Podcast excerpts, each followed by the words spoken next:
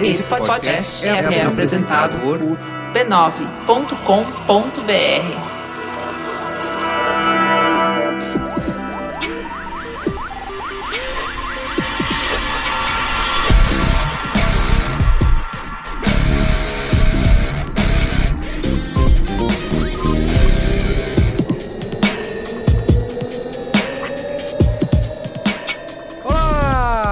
Olá, eu sou o Carlos Merigo, esse é o Braincast número 256. Estou aqui hoje com o Luiz Assuda. E aí? Estou com ele, o Fábio Zelensky, que é nosso patrono. E a gente resgatou ele aqui para uma pauta super especial, né, Luiz Assuda? É verdade. Fala aí, Fábio, quem é você? Bom dia, boa tarde, boa noite. Eu sou patrono de todos os podcasts da Olha família só. Brown, de todos. Olha aí. Pergunta um. Mupoca, Patrono. Mamilos, Patrono. Poco Pixel, Patrono. Braincast. Patrono. E agora participante. Olha Muito bem, É, bom, eu sou também jornalista, sou baterista de Araque. e agora estou como gerente de inovação do São Paulo Convention and Visitors Bureau, vulgo Visite São Paulo. Visite São Paulo. Visite São Paulo, é mais fácil. Quando a gente chega em São Paulo, sai de São Paulo, vê as plaquinhas do aeroporto lá. Não, não somos nós. Não. que pena. Eu sempre achei simpática aquela plaquinha. Volte sempre, né? Você está indo, mas volte sempre. Importante. Né? Mas volte, mas volte, é importante. Estamos aqui hoje reunidos pra quê? Pra quê? A gente vai falar como vender um destino, né? É verdade. Por que, que as pessoas escolhem uma cidade? Agora que tá chegando as férias, né? Estamos já em dezembro, as pessoas estão planejando o Natal, o Ano Novo. Já deveriam ter planejado, Já aliás. deveriam ter planejado. Mas Vão quem- pagar caro agora. Isso, quem ainda tá planejando Ou, me- Ah. ou mesmo fora de temporada, quem planeja viagens para março, abril, também. A setembro. gente vai discutir o que, que impacta nessa escolha, né? Como que Verdade. você faz pra trazer turismo, né? Visitantes pra sua cidade. Essa é a pauta de hoje. Tá bom, Lídia Suda? É maravilhosa a pauta, hein? Maravilhosa, né? Então é isso. Vamos comentar, né? Comenta nos comentários. É isso. Comentando nos comentários.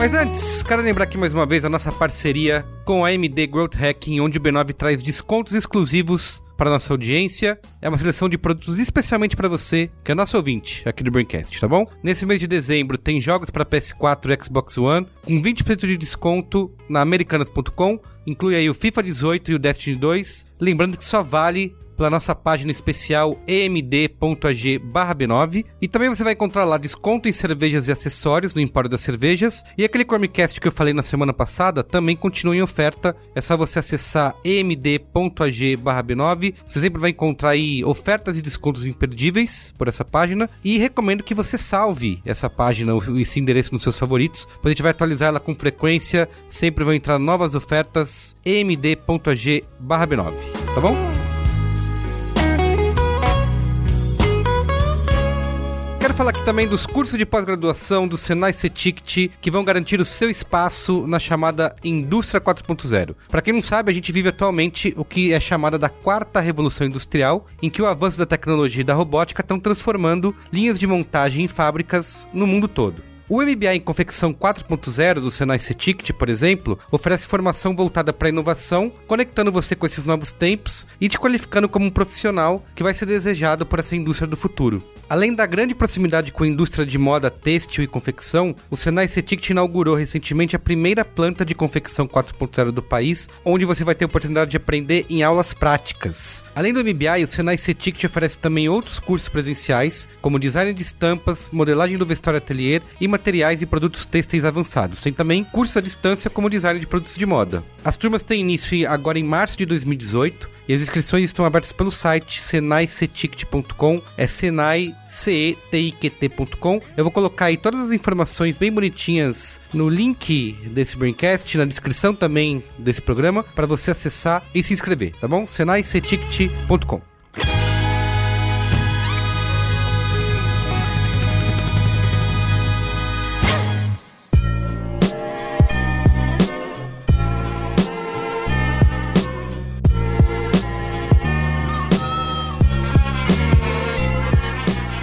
Comentários, primeiro aqui agradecer os patronos, agradecer o Fábio, por exemplo, que colabora com o patronato aqui do Braincast, que vai estar na festa do Braincast dos patronos Chegou a hora. e que não só estará na festa, como organizou a festa É verdade. dos patronos Veja, do Braincast. veja só você. A gente, a gente chegou em outro patamar Em outro patamar. do, graças às novas leis trabalhistas Abrimos do Temer. concorrência pra, pro, pro, pro evento. Quem, quem que vai receber o evento? Não, é, então, mas ó, graças às novas leis trabalhistas do Temer, a gente faz o patrono pagar o podcast e trabalhar, trabalhar, exato. pra gente, pra que... Porque o empregado vai poder negociar direto com o patrão. É isso aí. Então, Então, é isso a, gente, acontece. a gente negociou. Então, assim, o Fábio esteve aqui nos ajudando. E então já temos o local, Já temos o local, já, já temos o dia. temos o dia. Vai ser no, no O de Casa, no hostel aqui em São Paulo. Super legal. Super bacana. Já fomos lá conhecer hoje. Vai rolar comes e bebes Vai ter é, é, chopp da casa. da casa, exatamente. O negócio é quente. Então, se você é patrono, colabora lá no patreon.com.br Brincast ou no apoia.se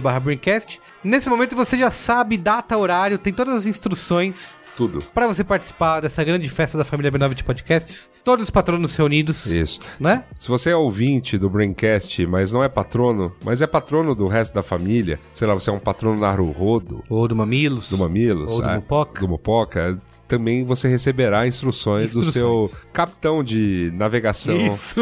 nos bits do rádio. Exato. para fazer parte dessa grande festa Exatamente. da família brasileira. Isso aí. Né? Então tá bom. E também divulgar a família B9.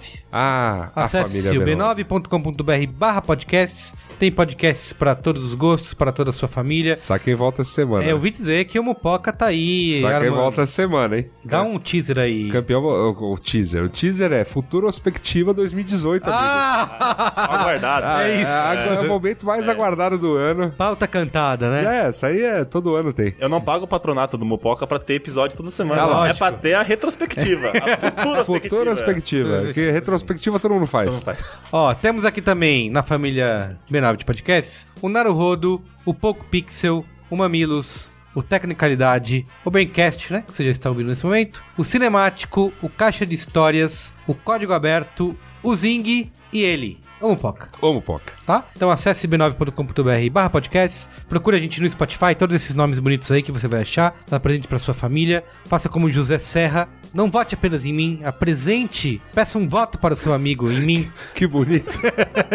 que se você conseguiu com seu voto e mais um voto, eu vou para o segundo turno, Olha aí. tá bom? Então é isso, apresente Família B9 de podcasts para os seus amigos, para os seus Tem que familiares. fa- usar aquele texto do Ken Fujioka que é sensacional. Um presente para mais três amiguinhos que não conhecem podcast. Exato, que não conhece, nunca ouviram falar em podcasts. É isso tá? aí. Tem muita gente antenada que não Eu- conhece. Hoje em dia você pode, inclusive, já abrir o aplicativo do Spotify Isso, e achar lá mesmo. facinho. Facinho, facinho. Por último, quero divulgar aqui os bots da família B9 de podcasts do, do B9. Manda uma mensagem pra gente lá no m.me barra brainstorm9, que o nosso robozinho todo dia vai te manter atualizado sobre as últimas notícias de criatividade, comunicação e mídia, né? Você vira um cara super antenado aí no seu trabalho. Bastante. E também com- manda uma mensagem pra gente no m.me barra B9 Podcasts. Toda vez que sair um podcast novo, o robozinho te avisa. Você não perde nenhum podcast da família. Esse avisa bem, porque tem toda hora, né, podcast novo saindo. A família é grande. Exatamente. E a gente tem momento Faustão aí, né? Temos o Momento Faustão, temos o Momento Faustão. É, chegou a hora de mandar aquele caloroso abraço para Thiago Yonamini, vírgula, o Sushi. Olha, o sushi. Marcel Eno, Márcio Min, Gustavo Enzo, numa confraternização do Trampos.co, pediram todos o Momento Faustão. O, o Sushi, o Thiago Yonamini, é ouvinte frequente, contumaz Conto mais. dos nossos podcasts. Tá bom. Quero também mandar aqui um abraço pro Vitor Andrade, do jornalismo da ECA. Estava eu andando pela ECA, uma coisa que eu não fazia há tempos. Mas você já é um. Não, mas fazia muito tempo Quando que eu você não entra ia. na ECA, a galera baixa a bandeira. Não, não é assim, não é assim que Toca funciona, não. o- Não é assim não? que funciona, não, não, não é assim, não. Mas é, o Vitor Andrade pediu o Se seu eles não Faustão. fazem, eles deveriam fazer. Que isso? Eu, não, eu não sou ninguém, cara. Tem, Você é um tem, fundador. tem, tem execano ilustre, muito mais ilustre mesmo. Tem como Paulo Ricardo, William Bonner, Você é o fundador da ECA moderna. Silvia Popovic. Ah, mas é essa galera das antigas, né? Ué, mas pô, eles são, são grandes. cara. A ECA digital, é você. Tá certo. Quero mandar aqui um abraço também pro pessoal lá de Campo Grande, no Mato Grosso do Sul. É, ó, porque dizem que é uma grande gafe chegar lá e chamar de Mato Grosso. Mato Grosso, não pode. Não pode. Então é que Mato Grosso do Sul, Campo Grande. Então um grande abraço a todos que rece me Grande receberam. abraço pra caravana de pessoal que me recebeu lá, pessoal do Sebrae, Mato Grosso do Sul, e da agência 8020, que foi quem me fez o convite para irmos lá falar sobre YouTube. Você tá viajando o Brasil assim? É, o quinta passada eu tava lá. Caramba. É verdade. Quando tava saindo o Braincast novo, Você tava lá. tava lá em Campo Grande. E eu também mando aqui, nesse momento, um abraço especial pro Guilherme Chuto, que pediu um Momento Faustão, e pro Paulo Vitor, que pediu um Momento Faustão e contou uma história dessas que balançam. Ah, é? Ele me disse o seguinte, que ele já é da área de publicidade, enfim, talvez conhecesse também já o site B9 mesmo, né? Mas podcasts ele ainda não era familiarizado. E ele teve uma complicação depois de uma cirurgia, em que ele passou um período hospitalizado, assim,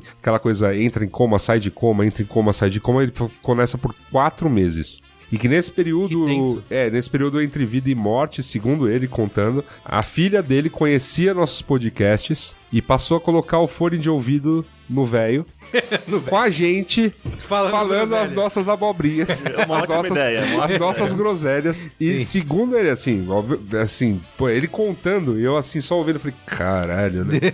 tipo, ele, ele falou que pra ele foi o que fez ele levantar da cama, porque ele ficava. Ele, ele disse que o coma tem um. Tem N níveis de processos de consciência e inconsciência, mas que muita parte do tempo é, a pessoa pode estar até meio parada e tal, mas ela tá entendendo tudo o que tá acontecendo ao Entendi. redor. E então ele nos ouvia, mesmo nos estados é, mais vegetativos da coisa, e ele mentalmente brigava com, com a gente em alguns episódios, concordava em outros, e que quando ele saiu, ele virou assim: é, virou ouvinte, virou embaixador, leva a palavra dos podcasts da família B9 por aí, e agradeceu bastante. Eu fiquei, obviamente, muito tocado por essa história, então, né, deixei Como é o nome anotado dele? aqui. Paulo Vitor. Paulo Vitor, se você sobreviveu a gente falando bobagem, você vai sobreviver a qualquer, Qualquer coisa, é isso aí. é, agora nada, nada, nada mais te leva, viu, cara? Isso, é verdade.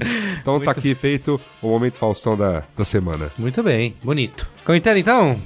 Pera aí, comentários, comentários. Ah, último Braincast foi do B9, 15 anos, não é? 19, 15 anos. Número 2, Que, aliás, eu não contei como eu te conheci, né? Não contou? Eu falei, eu vou contar como eu conheci o Merigo depois do intervalo. Fui ao Não, banheiro, jamais voltei contou. e nunca, nunca mais contei. E também não vou contar mais.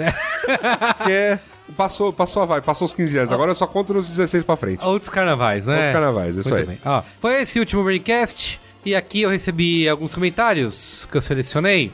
E eu tenho um comentário aqui, Luiz Assuda, aqui. Quando você deu seu qual é a boa, nós estávamos aqui incrédulos, né? Rindo, ri- vocês riram da minha rindo, cara. rindo na cara do Luiz Vocês? Assuda. O pior é o seguinte, que depois que você eu fui ridicularizado, alguém comentou Tá. no, no Twitter que era um combo, a minha dica, mais o Naruhodo sobre hipnose. Então É. fui lá ouvir o mais longo dos Naruhodos da história, tem porque é dividido em dois, em duas duas partes. E o que aponta-se lá é que... as- o, Estudos apontam. não, o que o Naruhodo aponta, né, o que o Altair e o Ken nos trazem sobre hipnose, é que hipnose não é uma... não é feitiçaria, é tecnologia, não é nada disso. É apenas um processo. É, é, tipo, o charlatanismo da hipnose é aquela coisa do dorme, dorme, dorme, agora você vai comer uma maçã achando que... Não, É uma cebola achando que- Cebola, é.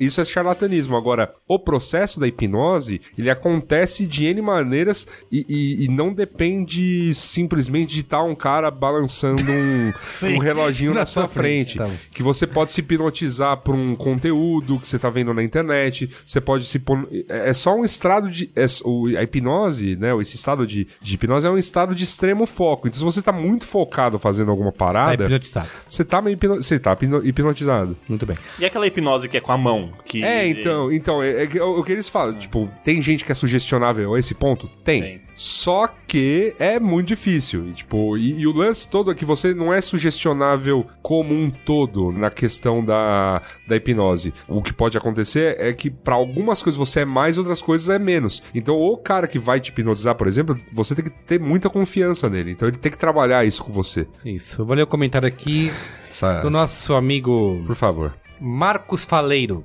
Tenho 23 anos e sou jornalista em Goiânia. Antes de mais nada, parabéns pelos 15 anos de relevância e conteúdo excelente na web. O B9 é referência da comunicação brasileira, até mesmo literalmente citei umas três vezes em meu TCC sobre o uso de podcasts por jornalistas. Em segundo lugar, preciso relatar o meu sincero choque ao perceber que vivi o suficiente para ver a ASMR sendo pauta do qual é boa, especialmente na boca do incrédulo Luiz Assuda. Mas para esclarecer a compreensível confusão gerada no programa a respeito do tema, alguns pontos precisam ser notados. Enquanto ser pego assistindo a ASMR num cômodo escuro pode ser mais constrangedor do que se tratasse de um pornô, nem toda comunidade, sim, comunidade, é composta por garotas sussurrando sobre carícias e abraços num microfone Isso, binaural. ele tem, ele tem toda a razão. A experiência do ASMR consiste em sons que servem como gatilhos para uma sensação de relaxamento. Minha primeira lembrança de algo do tipo foi antes mesmo da internet, quando eu tinha uns 12 anos e assistia ao culto do R.R. Soares. Apesar da minha já presente inclinação ao ateísmo, não resistia ao tom reconfortante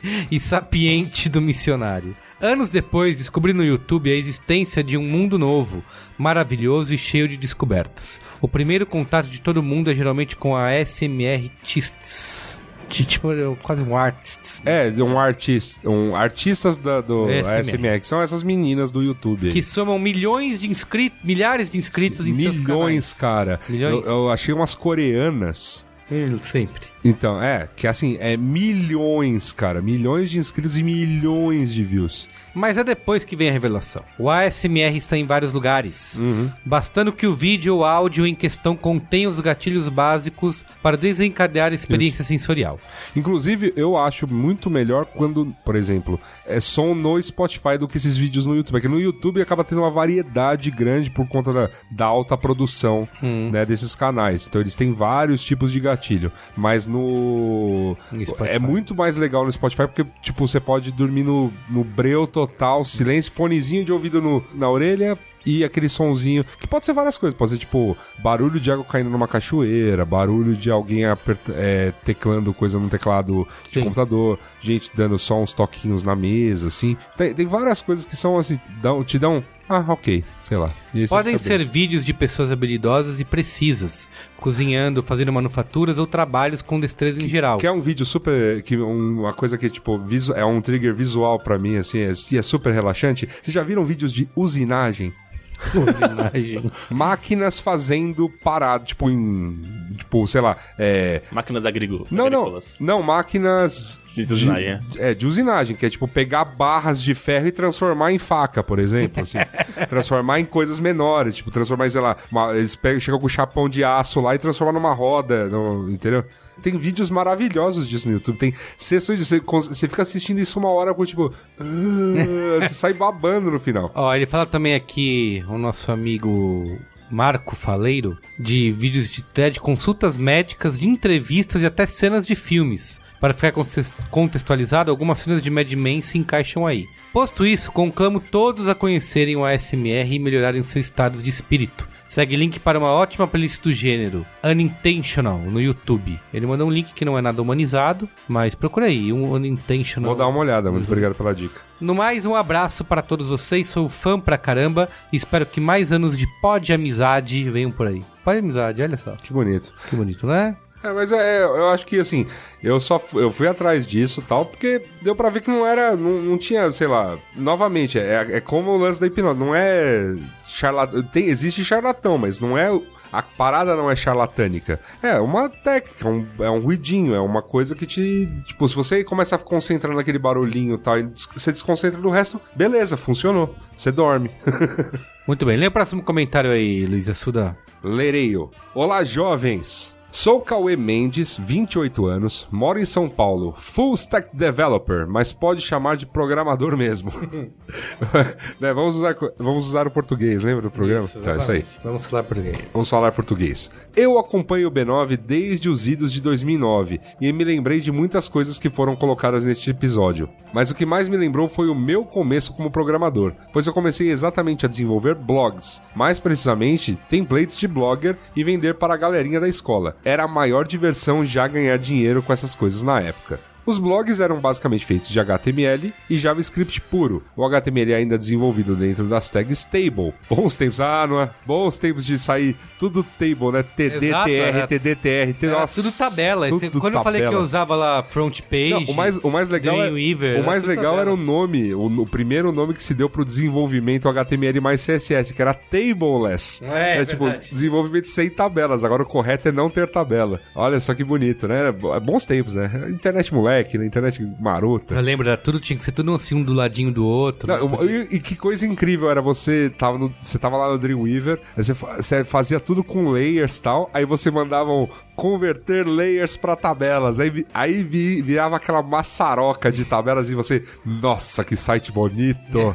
e aí você publicava, pô, era maravilhoso, cara, outros tempos mesmo. Maravilha. Passava algumas horas também navegando e surfando essa onda chamada internet e analisando códigos fontes de outros sites. Me lembro de entrar no site da Globo, mas antes o site da Globo era o www.redeglobo.com.br. Segundo a história contada por um professor que trabalhou na época para desenvolver o portal, contou que a Globo havia desenvolvido todas as artes e os ícones e o site todo para ser globo.com. Porém, na época o domínio globo.com estava na mão de um gringo. Tendo em vista a demora para conseguir o contato, a Globo lançou o site redeglobo.com.br enquanto negociava a compra do domínio com o dono gringo. A soma oferecida pela Globo na época era de uns 10 mil dólares, o que fez com que o dono do domínio recusasse a oferta. A Globo, ainda persistindo em adquirir o domínio, fez uma ação junto com advogados para provar que sua razão social e uso de sua marca com domínio teriam melhores fins do que ficar com o domínio parado na mão de um cara que não usava para nada. Em resumo, a Globo conseguiu o domínio por ordem judicial e o cara saiu de mão abanando. Eita. Assim como o cara do b9.com.br, né? Por quê? A gente recebe e-mails até hoje aí, do tipo, ó, o dono do b9.com.br está esperando ofertas aí. Chegou no meu e-mail outro dia uma Ah, dessas. É? Não, b9.com. né? Ah, é? Porque eu... É, .com.br foi negociado no fio do bigode. Olha aí. Mas o .com realmente tá aí Tá parado aí. até hoje. Então tá certo. Mas como muitas coisas antigas, essa história carece de fontes. Tenho apenas a história contada por um professor, mas achei interessante dividir com vocês. Afinal, ouvir Braincast e não comentar é a mesma coisa que conectar às duas da manhã para entrar no bate-papo do Ball e não ter ninguém lá. Forte abraço e vida longa e próspera. E ele faz aqui a mãozinha do, Star Spock, Trek. do Spock. Do Spock, isso aí. Muito bem. Belos tempos, né? Ah, Que internet moleque, mais, né? né? Internet Quem se viveu- amarrava, quem viveu, amarrava viveu. o cachorro com a linguiça, né? Internet 442 com dois pontos de lança, né?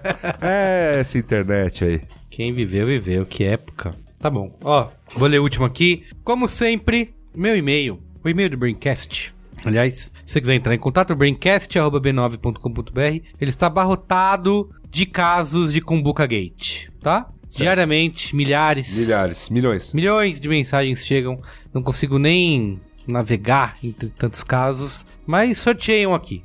Posso gente- só dar uma rápida opinião sobre, Opa. sobre a Kumbuka? Porque eu sou. Ah, não. Lá vem Eu descrente. sou. Não, eu sou. Eu sou, Quem convidou o descrente? eu sou o cumbuqueiro, Ah, mas eu sou um cumbuqueiro que tá bem com essa situação. ah. Eu acho que nós estamos numa situação que não tem mais como controlar o tanto de dados que a gente fornece para as empresas. E se elas me devolverem uma comunicação, um conteúdo bacana, um, um anúncio que me é de interesse, pode continuar bem. me ouvindo. Entendi. Então, você, sua vida é um livro aberto. É uma livro aberto. Não tá nem aí. Pô, ouve à vontade, desde que ofereça um serviço. Uma coisas bacanas, é. Tá bom. Quem quiser ouvir aí o Fábio, Sei lá, viu, cara? Eu não, acesse aqui o eu, telefone. eu, eu não tô... Com limites. Com, Com com limites. limites. Com limites.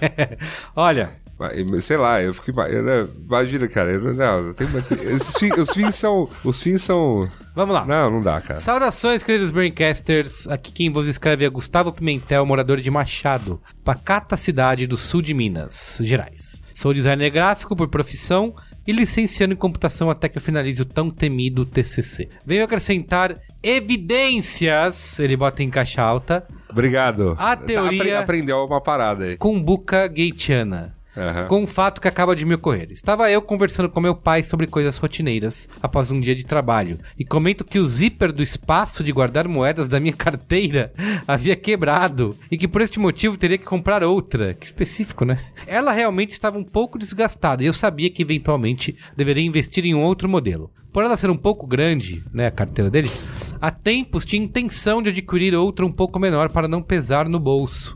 Vale informar que não tenho lembrança de ter pesquisado nenhum buscador a respeito deste objeto. E se fiz, foi há um tempo considerado atrás. Pois bem, mas à noite estava eu, leve e faceiro, navegando pela infinita timeline da rede social do tio Zuzu, e eis que me aparece como anúncio uma carteira com as mesmas características que eu idealizava em tal objeto. Fiquei impressionado, admito. Não pela clara evidência em caixa alta de espionagem, já que esta prática um tanto quanto invasiva nos é habitual, mas sim pela assertividade do algoritmo em identificar os gostos estéticos da vítima em objetos tão triviais.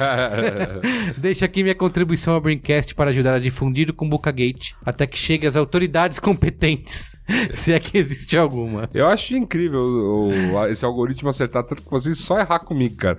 É um tal de mandar viagem que eu já fiz, coisa de com É, isso propaganda, Não, sabe? cara, um mas- tal de mandar produto que eu já comprei. Você fala, porra, bicho, já foi, cara. Troca o disco aí. O É, de- que, é que é interessante manter uma oposição.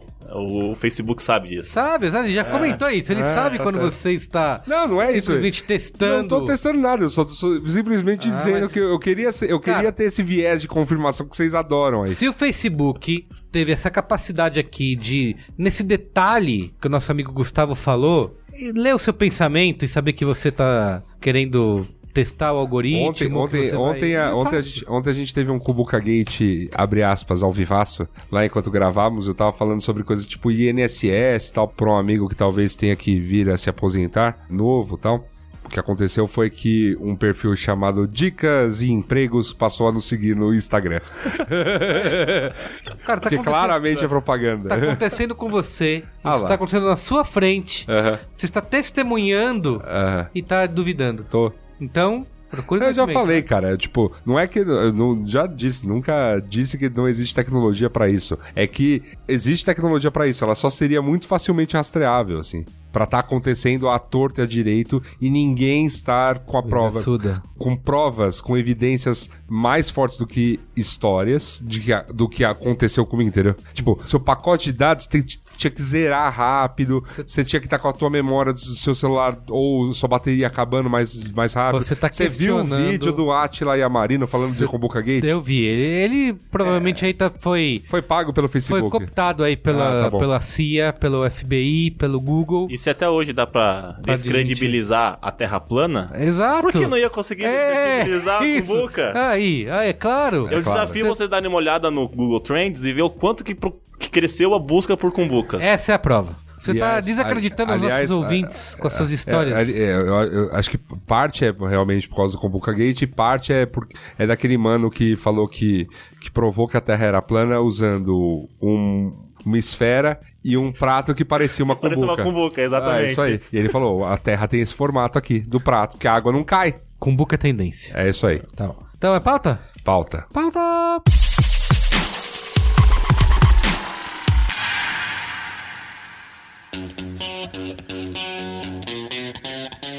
Como eu falei, estamos chegando aí à época de férias. Férias. Né? E Hoje é um novo dia. Hoje é um novo de dia, um novo tempo. Começou. galera planejando suas viagens pelo mundo. E eu li recentemente na revista Super Interessante uma matéria escrita pela Bettina Neves. Que a pergunta, o título era assim: por que ninguém viaja para o Brasil? Né? Dizendo que o turismo é algo que cresce no mundo inteiro, independente do que possa acontecer. As pessoas estão. O turismo há cinco anos consecutivos continua crescendo. Crescendo, isso mesmo. Só que o Brasil recebe menos visitantes do que Miami. Aham. Né? E a matéria é para se perguntar onde que a gente tá errando. A gente continua. O Brasil continua desde 98, ou seja, quase 20 anos, na casa dos 5 milhões de turistas internacionais. Deu uma crescidinha na Copa Olimpíada, mas ficou nisso, né? É. Foi, foi bem pontual. No, no- até em relação a quantitativo, é, o Brasil recebeu 6,6 milhões de visitantes estrangeiros em, em ano de Olimpíadas. Que acho que chega a ser 5% maior do que um ano que não é de Olimpíadas. Caramba, é pouco, não é? Pouco, pouco. Sim. E comparando é, 7 milhões que Miami recebe com 6 6,6 Isso, milhões que o Brasil recebeu. Miami recebe 7 milhões. Só o Coliseu, né, uma única Atração de Roma. atração em Roma, recebe 4 milhões de Não, visitantes. e você vai comparar com as cidades que, que são top, Paris, que recebe 35 milhões, depois de um ano de ter sofrido um ataque terrorista, em que perdeu 1,5 milhão de, de visitantes, ainda assim está um universo de distância. Paris é 35 milhões? 35 milhões por ano. Nossa senhora. Então, e aí a gente tem, né, mesmo contando aí com todas as nossas belezas naturais, né? Tivemos Copa, tivemos Olimpíadas, tivemos um monte de eventos e o Brasil não consegue chegar lá. A gente tá assistindo, é, você pode falar injusto, né? o- Comparar Brasil com Paris, né? Um, você tem um continente de sei lá quantos mil anos, né?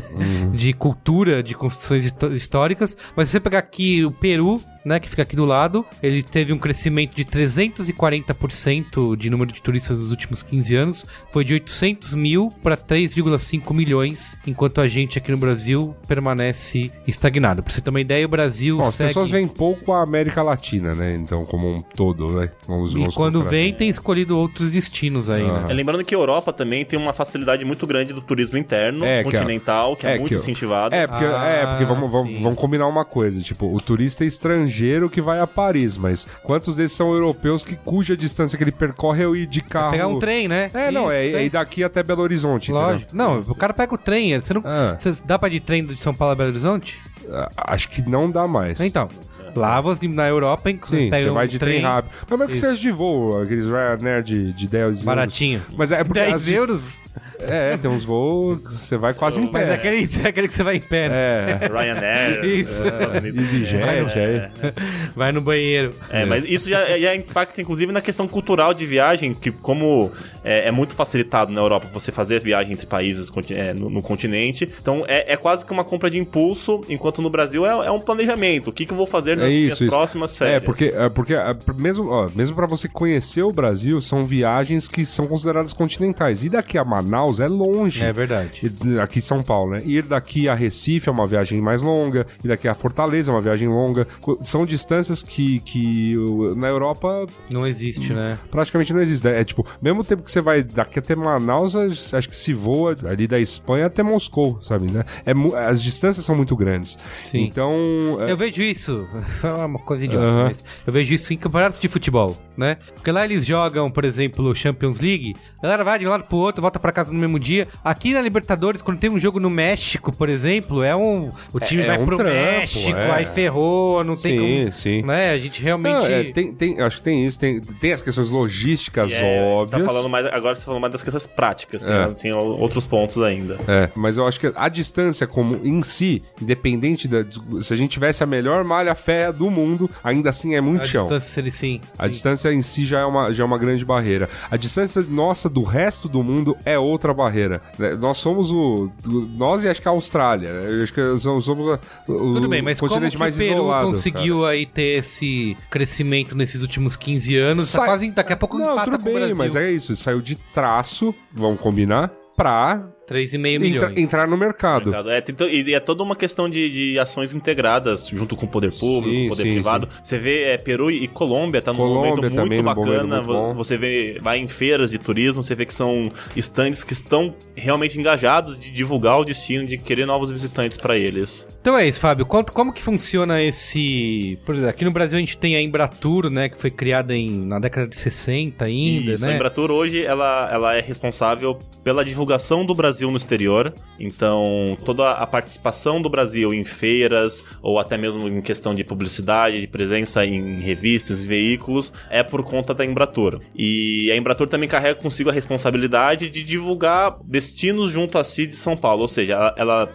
participa de uma feira no exterior não para divulgar o Brasil como todo. Ela leva destinos como Rio de Janeiro, São Paulo, Salvador, Brasília, para viabilizar que esses destinos também consigam se divulgar no exterior. Então, hoje eles têm como formato ser um, um instituto, estão brigando para se transformar em agência para facilitar a captação de novos recursos para conseguir divulgar ainda mais o Brasil no exterior. E você falou de. Sim, você tem esses órgãos, né? Isso depende muito do quê? De, de grana, de verba que é destinada para esse tipo de. Isso, a Embratur, ela, como a gente falou, ela, ela- ela é linkada ao poder público, é uma, é, uma, é uma empresa de turismo. Nós temos também no Brasil a questão do Ministério do Turismo, que é uma das pastas que menos recebe recursos, se for comparar com outras pastas. Sim. Porque tem um número aqui que diz que no, aqui no Brasil a Embratur recebeu em 2015 17 milhões de dólares para trabalhar no ano Que inteiro. é muito pouco. Enquanto o Peru recebeu, o órgão federal deles recebeu 50 milhões de dólares, né? Então, é, essa questão do, do- de como que é tratada a, a- tanto a pasta de, de- do Ministério do Turismo quanto, quanto a Embratur, que está nessa batalha de conseguir se transformar em agência para conseguir ter novas fontes de recursos, ela é uma coisa que, que já vem de muito tempo. É, se você pega, e é muito tempo que é bem recorrente, você pega o- a quantidade de ministros de turismo que nós tivemos nos últimos anos, São Paulo, estado, a quantidade de secretários de turismo que nós tivemos, são incontáveis. Então você vê que ainda hoje, muitas vezes, é tratado ainda como moeda de troca em relação à eleição, a favores políticos. E o turismo acaba ficando em segundo plano, que na verdade é uma, é uma briga muito hoje das entidades de turismo de tentar ver esse reconhecimento do setor, até porque, pelo próprio poder público, sempre é visto como uma saída para a crise. Porque, querendo ou não, o Brasil é um, dos, é um destino muito forte Sim. diverso com ecoturismo, com turismo religioso, com praia, com, com arquitetura. E já tá tudo aqui. O que falta é, é em relação a investimento para capacitação dos profissionais para hospitalidade e uma série de ações que viabilizem. Porque, querendo ou não, é, tá numa discussão hoje na Câmara em relação ao ICMS, que é o que mais encarece uma- um voo doméstico. Eu não sei se você sabe como que funciona em relação a, a custo do querosene, Não, pode explicar aí pra nós. voos internacionais têm uma regra, eles têm regras próprias que são acima de re- regras nacionais. Então, a, a regra que acontece dentro do Brasil é diferente para voos internacionais. Então, a- a- o imposto de CMS sobre querosene, que chega a ser 25% no Brasil, ele só é aplicado em voos domésticos. Se eu vou para Argentina, não pode ter esse- essa aplicação desse ICMS. Então, hoje tá, no- tá uma discussão muito forte para conseguir o teto de- do, do ICMS ser de 12%, para conseguir dar um, é, viabilizar mais o preço das, das passagens domésticas e aumentar o turismo doméstico e não, é, não ser mais é, melhor eu ir para uma Argentina do que eu ir para Manaus. pra- Sim, é verdade, porque a galera. Tem muita gente que acaba escolhendo, né? Vá para Buenos Aires, né? Porque sai mais em conta. Sai mais em conta, você acha voo mais que, do, que, barato. do que voar daqui até. né? Sim, É, do que conhecer. Sim. Do que conhecer o Brasil, né? Pois é. E aí, esse investimento que é feito, ele é basicamente o quê? É marketing, assim, é pro-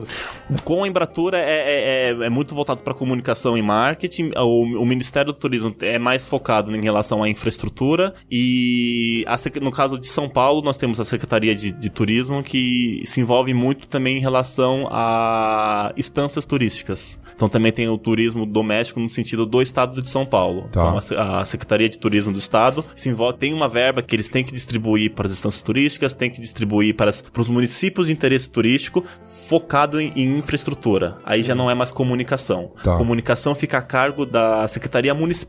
No caso de São Paulo, a São Paulo Turismo. E assim, a gente acabou de ter aí. Teve Olimpíadas, né? No ano passado. A gente teve Copa do Mundo. E o que se diz é que a gente não conseguiu. Né, acabou não fazendo a lição de casa aí pra poder realmente Decolar. decolar. É, no, no caso do. É que os eventos esportivos eles têm um, um, um apelo muito forte, porque daí é, o- é o mundo inteiro assistindo. Mas esse esquema de turismo de eventos é uma coisa constante no, no mundo inteiro. E esse processo que teve, por exemplo, em Copa do Mundo, em Olimpíadas, de ter várias cidades brigando por um evento e sabendo que esse evento ele pode trazer muitos benefícios porque vai trazer visitante, vai exigir é, capacitação dos profissionais, vai exigir construção de nova infraestrutura que na teoria vai deixar um legado desde que se tenha um, um plano do pós-evento para ter um- um- uma frequência de eventos, de mais. Lembrando que eventos vai trabalhar tanto com visitantes quanto o público local. E o que se enxerga muito na, na, na Copa do Mundo Olimpíadas, até porque a gente não vai ter. um- É difícil a gente ter uma oportunidade como a gente teve agora, que foi confederações, Copa do Mundo, Paralimpíadas, Olimpíadas, Pan-Americano. A gente fez bem em relação ao esporte, fez bem em relação aos, aos turistas que nós recebemos, to- as pesquisas que foram feitas, todos adoraram, todos voltariam. O que, que a gente sente falta agora é um pós, de como que a gente vai trabalhar com a infraestrutura que ficou. Acho que o caso do Rio de Janeiro é o mais emblemático. Belo Horizonte sofreu muito, porque para a Copa do Mundo eles, eles construíram uma série de hotéis que depois eles sofreram com uma super oferta. É, lembrando que a criação de novos eventos pode ser uma, uma solução para a super oferta de hotéis. O Rio de Janeiro, eles praticamente dobraram a oferta de hotelaria também depois da- das Olimpíadas. É uma estrutura que fica, que se bem aproveitado, é, é- é super. é, muito ao destino em relação ao que ele pode fazer. Com mais eventos, com mais turistas, ele pode baixar o custo do destino pelo fato do aumento da oferta. Só que a gente sente falta de um planejamento pós grandes eventos. Que assim, é É quase... que- é que pós grandes eventos, o, o país sucumbiu à falta de É, planejamento É, tudo, né? A gente não sabe onde a gente vai parar daqui dois anos. Não, a impressão que eu tenho é que é quase como se não tivesse acontecido, né? É, se você... Ah, não, é, assim, tirando as obras de infraestrutura que estavam previstas, quer dizer, nem todas elas, né? Tem coisa que não foi entregue até agora. Mas, assim, a melhoria de aeroportos, pô, notável, notável. Notável, foi um dos pontos notável. super positivos Super positivos e tudo mais. É, melhorias de algumas obras viárias, sim. Implantação de alguns sistemas de transporte localizados nas cidades, como, sei lá, VLT no Rio, umas obras viárias aqui em São Paulo, obras viárias no acho, Belo Horizonte, Brasília também teve alguma coisa. Enfim, beleza, ocorreu tal, mas e aí, né? Porque assim, deu pra ver que não houve muito. Ah, os, os aeroportos melhoraram, mas assim, não houve muita mudança no em sistema de. Não, não tem mais, sei lá, aeroportos recebendo mais conexões, não, não houve mudanças, né? Sistêmicas, né? Sim, sim. E é que tem um. Em relação a mega eventos como Olimpíadas, Copa do Mundo, tem uma discussão muito grande também em relação ao quão viável esses eventos são pro destino. Porque o, o destino ele, ele precisa respirar, ele vai, ele vai precisar fazer infraestrutura nova. Só que eu não sei até que ponto, pensando no legado que vem depois, vem valendo a pena. Tanto que tem até uma discussão em relação da Copa do Mundo não ser mais centralizado num país só. Ele ser como se for. É, é uma, uma Libertadores, uma, uma Sim. Champions, que quer. Teve que é- o case Japão-Coreia, né? Acho que a, a próxima Copa na América do Sul, acho que a candidatura aí que tá pra rolar é Argentina, Paraguai e mais alguém. É, eu acho que é. É, é, essa ideia é três países, né? descentralizar porque é, é muita pressão para um destino só, ele se preparar para receber um grande evento desse, ele conseguir, ele ter a responsabilidade de fazer toda a grana que ele precisa fazer para incrementar a economia só durante a realização do evento e não conseguir se sustentar depois. Tanto que uma, uma tendência muito grande hoje em eventos é não ter mega eventos, ter milhares de pequenos eventos hipersegmentados. Se antigamente nós tínhamos uma grande, um grande congresso médico, hoje nós temos um congresso do, da cabeça, um congresso dermatológico, Sim. um do dedo, um da unha, e vai se hi- hipersegmentalizando em pequenos eventos e que são mais sustentáveis de serem, serem realizados. Que eu consigo espalhar pelo ano, consigo fazer de dois em dois anos, então ele se torna mais sustentável pro evento em si e pro incremento e pra distribuição de renda entre os destinos. Sim. tava- a gente tava relembrando aqui no. Antes de começar a gravar, né, que o único evento de tecnologia que existia em São Paulo, o único evento. Antes, mu- muito antes até da FenaSoft. Fenasoft. É.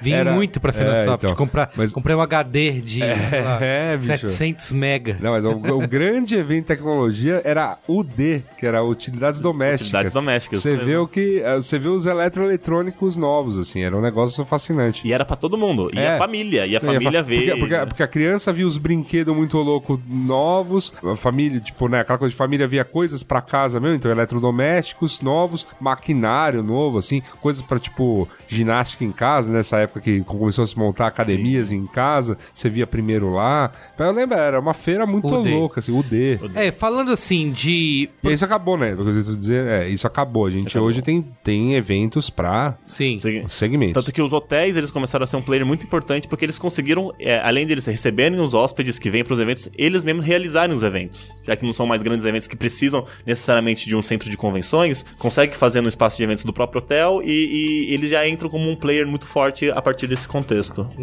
É, até, inclusive, né, o evento de médio porte... Não, o evento de médio porte só pode ser, né, acho que todos em hotéis, né, o, destacam-se vários aí, né. Sim, sim, como- nós como temos um o Sheraton, Sheraton, os Renaissance, que recebe coisas também, Transamérica. Quero, daqui a pouco a gente vai falar mais especificamente sobre São Paulo, essa questão dos eventos, mas a gente consegue, por exemplo, no Brasil ir além do clichê, assim, de ah, Rio de Janeiro, praia, carnaval, porque, sei lá, a gente tem alguns destinos é, incríveis no Brasil, como, sei lá, Búzios, Chapada Diamantina. Bonito, no Bonito. Mato Grosso do Sul. Aproveitando a viagem do Mato Grosso do Sul, É, bonito, bonito. por exemplo. O potencial do Brasil é incrível. porque- e é interessante porque já tá pronto. Principalmente essa questão do, do ecoturismo, turismo de praia. Mas a gente consegue, pensando em principais destinos, tendo como Palmas, como Costa Leste no Ceará, nós temos Mas Natal. estrangeiro sabe que existe, não? Mas aí já vem a questão de como que o Brasil é divulgado no exterior. Hoje nós temos muita questão que o Rio de Janeiro é a- o cartão postal do, do- do Uhum. Brasil.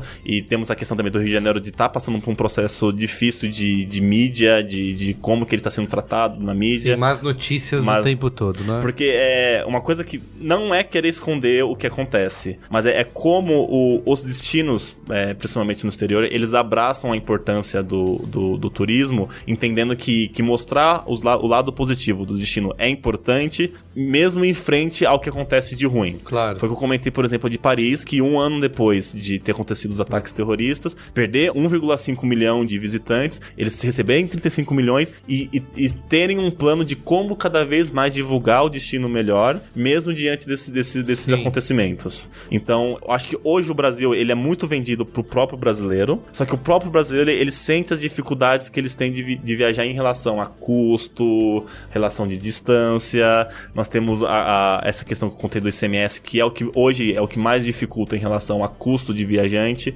Então, tem. o- Existe um, um contraponto, então, de como é feito o- a divulgação do Brasil no exterior e quais são os empecilhos para o próprio brasileiro conhecer o Brasil. Porque o próprio Ministério do Turismo ele tá no momento do, de, de usar as campanhas, tá com campanha na Globo tudo mais, de mostrar o Brasil pro brasileiro. Em vez de. uma- Ah, entendi. uma coisa, uma oportunidade que, que a gente teve muito forte e ainda está tendo é em relação à, à desvalorização do real, porque aí uma viagem exterior ele fica cada vez mais, Mais caro. caro, então ele pode usar a mesma quantia que ele usava para fazer uma viagem posterior, fazer uma viagem bem feita até dentro do próprio estado ou, ou- ou- ou no país, com a mesma qualidade que ele teria viajando para fora. Uhum. Então o mote do, da, da valorização do real ele pode usar para os dois pontos. Então tá, o, o dólar tá alto, viaja nacional. Baixou o dólar, aí incentiva os turistas de fora virem e os turistas daqui irem conhecer outros destinos fora. Sim. Então, acho que, por exemplo, uma das causas aí de que. Eu sei que a, a- a avaliação de quem já veio pra cá é alta, né? Parece que é 95% É diz que. surpreendente. Muita É. gente que vem sem, sem saber muito sobre o Brasil, conhece outros destinos, inclusive São Paulo, Diz saem voltaria, surpreendidos. Voltariam, saem surpreendidos. Mas a gente não tem um problema, por exemplo, de a gente ser super monoglota, assim, de até comunicação no, Mas, de cara, mas transporte gente não- público. Mas a gente não é o único país a ser monoglota. Não, cara. não é, mas assim, se você for comparar aqui com esses principais destinos aí que a gente tá falando Não, tudo do bem, mas, mundo, eu- mas eu vou te dar um destino que é super visitado no mundo e que, cara, é monoglota e é uma língua que ninguém fala. Hum. Japão. Se você pensar em Tóquio, que recebe muitos turistas no ano, ninguém fala inglês naquela merda. Aí, Ninguém, Brasil tem cara. uma questão muito interessante que é hospitalidade. É. A gente sabe que falta capacitação para um segundo idioma, seja em restaurantes. A hotelaria sai muito bem, mas restaurantes a- atrativos. Mas a hospitalidade do brasileiro é um dos principais pontos positivos avaliados nessas pesquisas. Então, o brasileiro dá um jeito de conseguir. Ele tenta, ele, brasileiro ele tenta é te explicar tal, mas é, é bem isso mesmo. É, na Itália é outro lugar que eu também não falava inglês Mas assim, nenhum, mas, né? É- mas tem uma comunicação. Acho até sinalização em transporte público. Sim. Por exemplo, no Japão, você que já foi, dá pra você, consegue se virar lá num metrô, num. Agora que eles estão res- pra receber a Olimpíada, Ah. aí ociden- ocidentalizaram a sinalização. verdade, é É, verdade. bicho, mas também não era assim. Eu vi não. até isso, eu não sei se a gente publicou É. no B9, eu só vi que tinham, eles estavam criando símbolos novos Sim. que ninguém mais ia entender, né, de sinalização pública, eles estavam revitalizando aí É. esses símbolos pra poder... Isso, então, e, e tá, tá rolando, por exemplo, eles tão, o que eles estão fazendo é ocidentalizar, porque tem a escrita japonesa e tem a, e tem a escrita nossa, que é, lá é chamada de escrita romana. Então, eles estão colocando em letras como as nossas os nomes das estações, porque lá todas as estações têm nomes, que nem aqui no Brasil. Né? Então, Mas é, é, é que é diferente, mas é só pensar que, que também pra isso é preciso de um, um plano pós, porque na época da Copa do Mundo tava tudo falando inglês aqui, Sim, aqui em sim, São Paulo, sim. no Brasil. não, é, pe- pelo menos as placas ficaram, né? Sim, É, sim, é verdade, sim. é. O metrô continua falando estação em inglês e Isso. tudo, né? Mas é uma dificuldade, porque assim, tudo, tá, o metrô tá sinalizado, beleza, aí você desce lá no bairro, E aí? E, bicho, é, as ruas. é, os- Primeiro que o sistema de numeração de rua e endereço lá não existe em lugar nenhum do mundo. Porque as ruas lá, as casas acho que não tem número, é um negócio muito bizarro pra se achar lá. Você, tipo, cara, mas eu vou. Tipo, eu tô só jogando isso no mapa e o lugar vai me achar e acha. Porque é outro sistema de, Sim. de localização. É, eu assim, eu já fiz algumas viagens e já sempre muitos na raça, né? Vai perguntando e tal. É, sempre tem aquele questão, ah, se você não falar o idioma, se vão te tratar mal, já passei por isso, mas também já me surpreendi, por exemplo, até já contei, acho, quando eu fui para num, num evento em Berlim, na IFA, eu cheguei no, no alemão, não sabia nem ler as estações de trem de metrô. Tinha que ficar Só- toda hora olhando, só- porque você não Levei- decora a palavra, não é assim. Levei, levei, outro- levei, algu- levei algumas horas pra entender que aquele Bzinho no final era, na verdade, dois S. É, é, é. Você fica olhando assim, porque você não consegue. Não é que você, você não entende, mas você lê a palavra, você entende que você eh, decorou a palavra e você fica sempre olhando. Não, é lá em alemão tinha que ficar toda hora olhando, conferindo pra ver se. Porque era... às vezes é uma sílaba a mais que tem na É, palavra. loucura. você fala, meu Aí eu Deus fui do pegar um ônibus lá e eu super assim, tentando me comunicar, eu não sabia falar alemão, falei bom dia e tal. Quando o motorista de ônibus viu que eu não manjava nada, ele falou inglês. Aí eu falei, putz, que legal. É, é que tem, tem alguns destinos, principalmente na Europa, que tá muito forte em relação da, da xenofobia pra turistas. É. Ah, é? Que eles recebem tantos turistas que eles estão no movimento para que não recebam Vou, tanto. vou dar exemplo. Barcelona. Barcelona. Ah, é? Barcelona tem passeatas contra turistas Sério? Ah, é, durante falou. o evento Você lá, do evento maior na- evento de Barcelona, que no é o Mobile MW, World, é o MWC. Que É. tinha passeata Tenho aí. foto minha lá, com eu numa pichação Tourist Go Home. assim. Exatamente. Tem lugar que tem dois menus, um pra turista, que é um valor a mais. É, é realmente é um movimento xenofóbico contra os turistas. Caramba, tipo, É turista, cobrar vou passar mais a de perna, turista. é, vou passar a perna. Ah, mas vamos lá, vamos, vamos, vamos pensar friamente aqui com. E não, não se ah, Tem lugares aqui que pensam assim. Vou pegar um exemplo: cidade que recebe Juca. Juca, Jogos Universitários de Comunicações e Artes. Sim. A cidade recebe um, se arrepende amargamente do, pro resto da vida, mas aí, mas eventualmente precisa receber outro. E aí, amargamente. aí, quando a cida- aí quando a cidade vai receber, você vê assim, a primeiro Juca, o, o cidadão da cidade recebe de bem, assim. Pô, a primeira vez tá tendo Juca, sei lá, aqui na cidade X aí. Aí recebe bem. Aí o Juca, o Juca é o estande de comunicação, aquela coisa, desenvolto, alegre, né? Bêbado, né? Beleza. Aí começa a receber tudo. Recebe engenharia, recebe intermédio, recebe economidas. Aí no ano seguinte o Juca vai voltar, você achando que a cidade tá. Vai te receber de Abraçando, novo de né? braços abertos. Cara, a- os preços já aumentaram. Ninguém mais quer emprestar casa pra, pra você usar um banheiro rapidinho. São nada. Luís do Pareitinha, quando as pessoas, os moradores saem da cidade quando vai ter o carnaval. Quando vai tocar. E esse ano não teve. Sim. Esse ano não teve. Esse ano 2017 eu descobri que não teve carnaval em São Luís do Paraitinga. Olha só. Que coisa. Turistas go home. Go home. É, cara, não sei. É, é, tem não, tem vem, venham esses pra cá, venham pra cá. Venha, venha, pô. Fábio, eu quero falar agora, vamos usar aqui o nosso case, né? Essa cidade que a gente... São Paulo, vírgula, gente- um Umbigo do mundo. mundo. Isso, exatamente. um umbigo Não, de- não, mas tem que falar. O Fábio trabalha num órgão de incentivo à cidade de São Paulo. Então, assim, vamos falar bastante de São Paulo, mas, pô, com, com o conhecimento que o Fábio trazia aqui. Serve que pra serve, outros é, lugares. que se E eu acho que são. é, mas é justamente eu acho isso legal, é, é para onde vai a minha, meu questionamento. É que São Paulo é um desafio particular, né? Porque se você tem, sei lá, o Rio de Janeiro, que todo mundo conhece pelas suas belezas naturais, é o cartão postal. Em São Paulo, o que, que a cidade usa como atrativo para atrair turistas? Ah, essa é a questão, porque São Paulo tem tudo. Então, às vezes, a, a- Como se tem muito, a abundância é, é um problema. Eu indo viajando agora pra Varsóvia, na Polônia, lá nasceu Chopin. Então tudo é Chopin.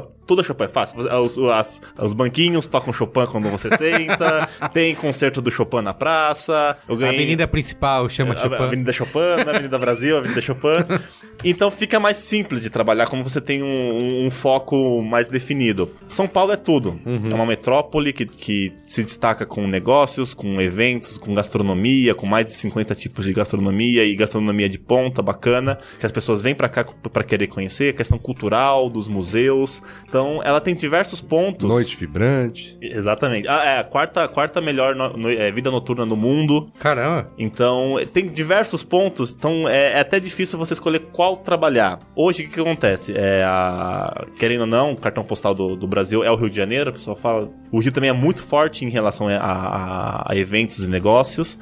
Só que São Paulo, o que, que acontece? É, hoje, 50% do público que vem pra cá, visitantes, são motivados a negócios e eventos. Por diversos motivos. Nós, os centros de convenções que existem aqui, a questão do, das empresas compradoras multinacionais estão aqui, o grande público está aqui em São Paulo. Então, hoje é trabalhado muito isso, é o turismo de negócios e eventos. Que não é também não, não, não morre em si. A gente sabe que, que trazendo um evento, ele vai movimentar uma cadeia produtiva de turismo de mais de 40 segmentos. É, é um setor muito bacana de se estar, porque eu, minha formação é jornalista, eu tenho pós em BI, trabalhei 10 anos em agência de comunicação, tô 3 anos no turismo. É uma área que você vai usar o seu conhecimento de alguma forma ou de outra, porque ele, ele envolve muitos segmentos. E hoje em São Paulo, o o, São Paulo e no Brasil inteiro, porque tanto é, eu trabalho, no- como o Yasuda falou, numa entidade que é, incentiva o incremento do turismo por meio de eventos.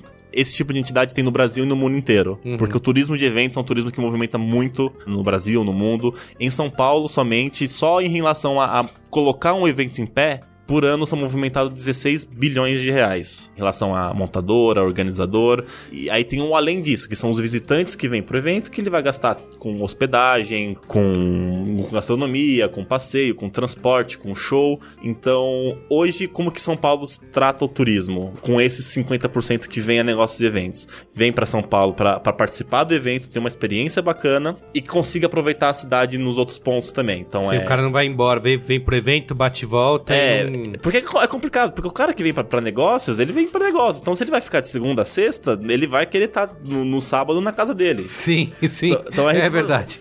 Pô, fica mais um dia, Sim. ou traz a família, ou vem um dia antes. Então, E é. é bem engraçado, porque é, é um comportamento que a gente tem em qualquer outro tipo de evento. Eu lembro até o evento que a gente já foi, sei lá, no Nordeste. A gente sempre fala isso. Ah, eu vou, o evento é na sexta, mas eu quero vou aproveitar e ficar sábado e domingo pra aproveitar. E aqui em São Paulo... É, a gente é uma vírgula, né? Eu e o Higino, Mas eu, basicamente nesse espírito. eu fiquei um dia mais. A galera dá, dá umas antecipadas em voo que eu vou te falar, viu, Fábio? É que você e o Gino são dois jovens, Ah, tá. solteiros, Ah, tá. Sem filhos, Tá certo. né? Eu, Cristiano Dias, por exemplo, né, homens casados. Ah, chama, De família. chama férias, chama folga. De- Também você pode aproveitar. É, tem uma coisa, Luiz Assuda, você vai chegar lá ainda, tá? Depois tá, a bom, gente tá bom, conversa. tá bom. E mostrando o, o quanto ainda tem pra crescer, a, a gente falou de número de turistas que vem pro Brasil, pensando no número de turistas que vem pra São Paulo, são 15 milhões por ano. São Paulo tem 12 milhões de, de habitantes, de acordo com o último número do IBGE. E desses 15, dois são internacionais. Pensando que, que Brasil são seis. Só que se for realmente colocar em frente a, a um Paris, a um Barcelona. E São Paulo tem a estrutura já. Então, o, o que que acontece, é, pensando nessa questão do que, que pode ser feito pelo turismo de, de São Paulo, do Brasil, é que tá tudo pronto já, consegue receber diversos mega eventos que a gente gostaria de fazer. A gente conversou até antes aqui na, na mesa como São Paulo conseguiria fazer um, um South by Southwest e fazer bem feito. Tem espaço para isso, tem estrutura. O que falta é a, talvez, não sei se seria a vontade, se seria a proatividade, que Seria chamar o B9. chamar o B9.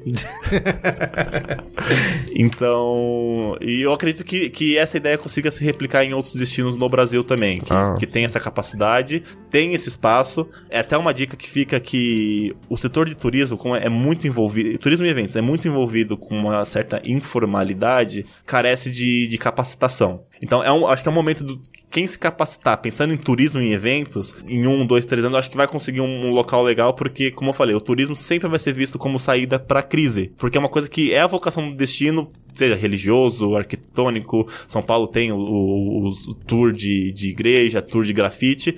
Tá pronto, então, tendo, começando a ter uma oferta profissional com a comunicação certa, a demanda vai vir. Então, é, eu, eu acredito que a oportunidade de turismo tá muito nisso. Que, que São Paulo, Brasil, é um, é um puta destino e o, e o que falta é esse incentivo que pode, pode vir a momento porque, querendo ou não, é uma saída pra crise. Tem algum bom case no Brasil? Assim, uma cidade que. Uma cidade que, de acordo com a capacidade dela, recebe muito mais do que aguenta até.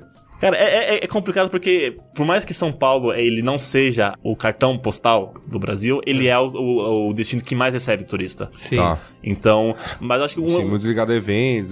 Exatamente. falado. É, é, mas eu acredito que o Rio de Janeiro esteja fazendo um trabalho muito bacana, por mais que ele esteja passando por esse momento pós-Olimpíadas, que ele está passando por uma super oferta hoteleira, eles estão com um projeto muito interessante chamado Rio de Janeiro a Janeiro, que é com incentivo do governo federal, que ele consegue encaixar alguns eventos dentro de um calendário, que esse calendário Rio de Janeiro a janeiro, que consigam receber incentivo de Lei Rouanet. Então, ele consegue. é, ele já tem toda a beleza natural e estrutura para receber Cuidado os que turistas. tem ouvinte que vai dizer que é coisa de esquerdalha, mas...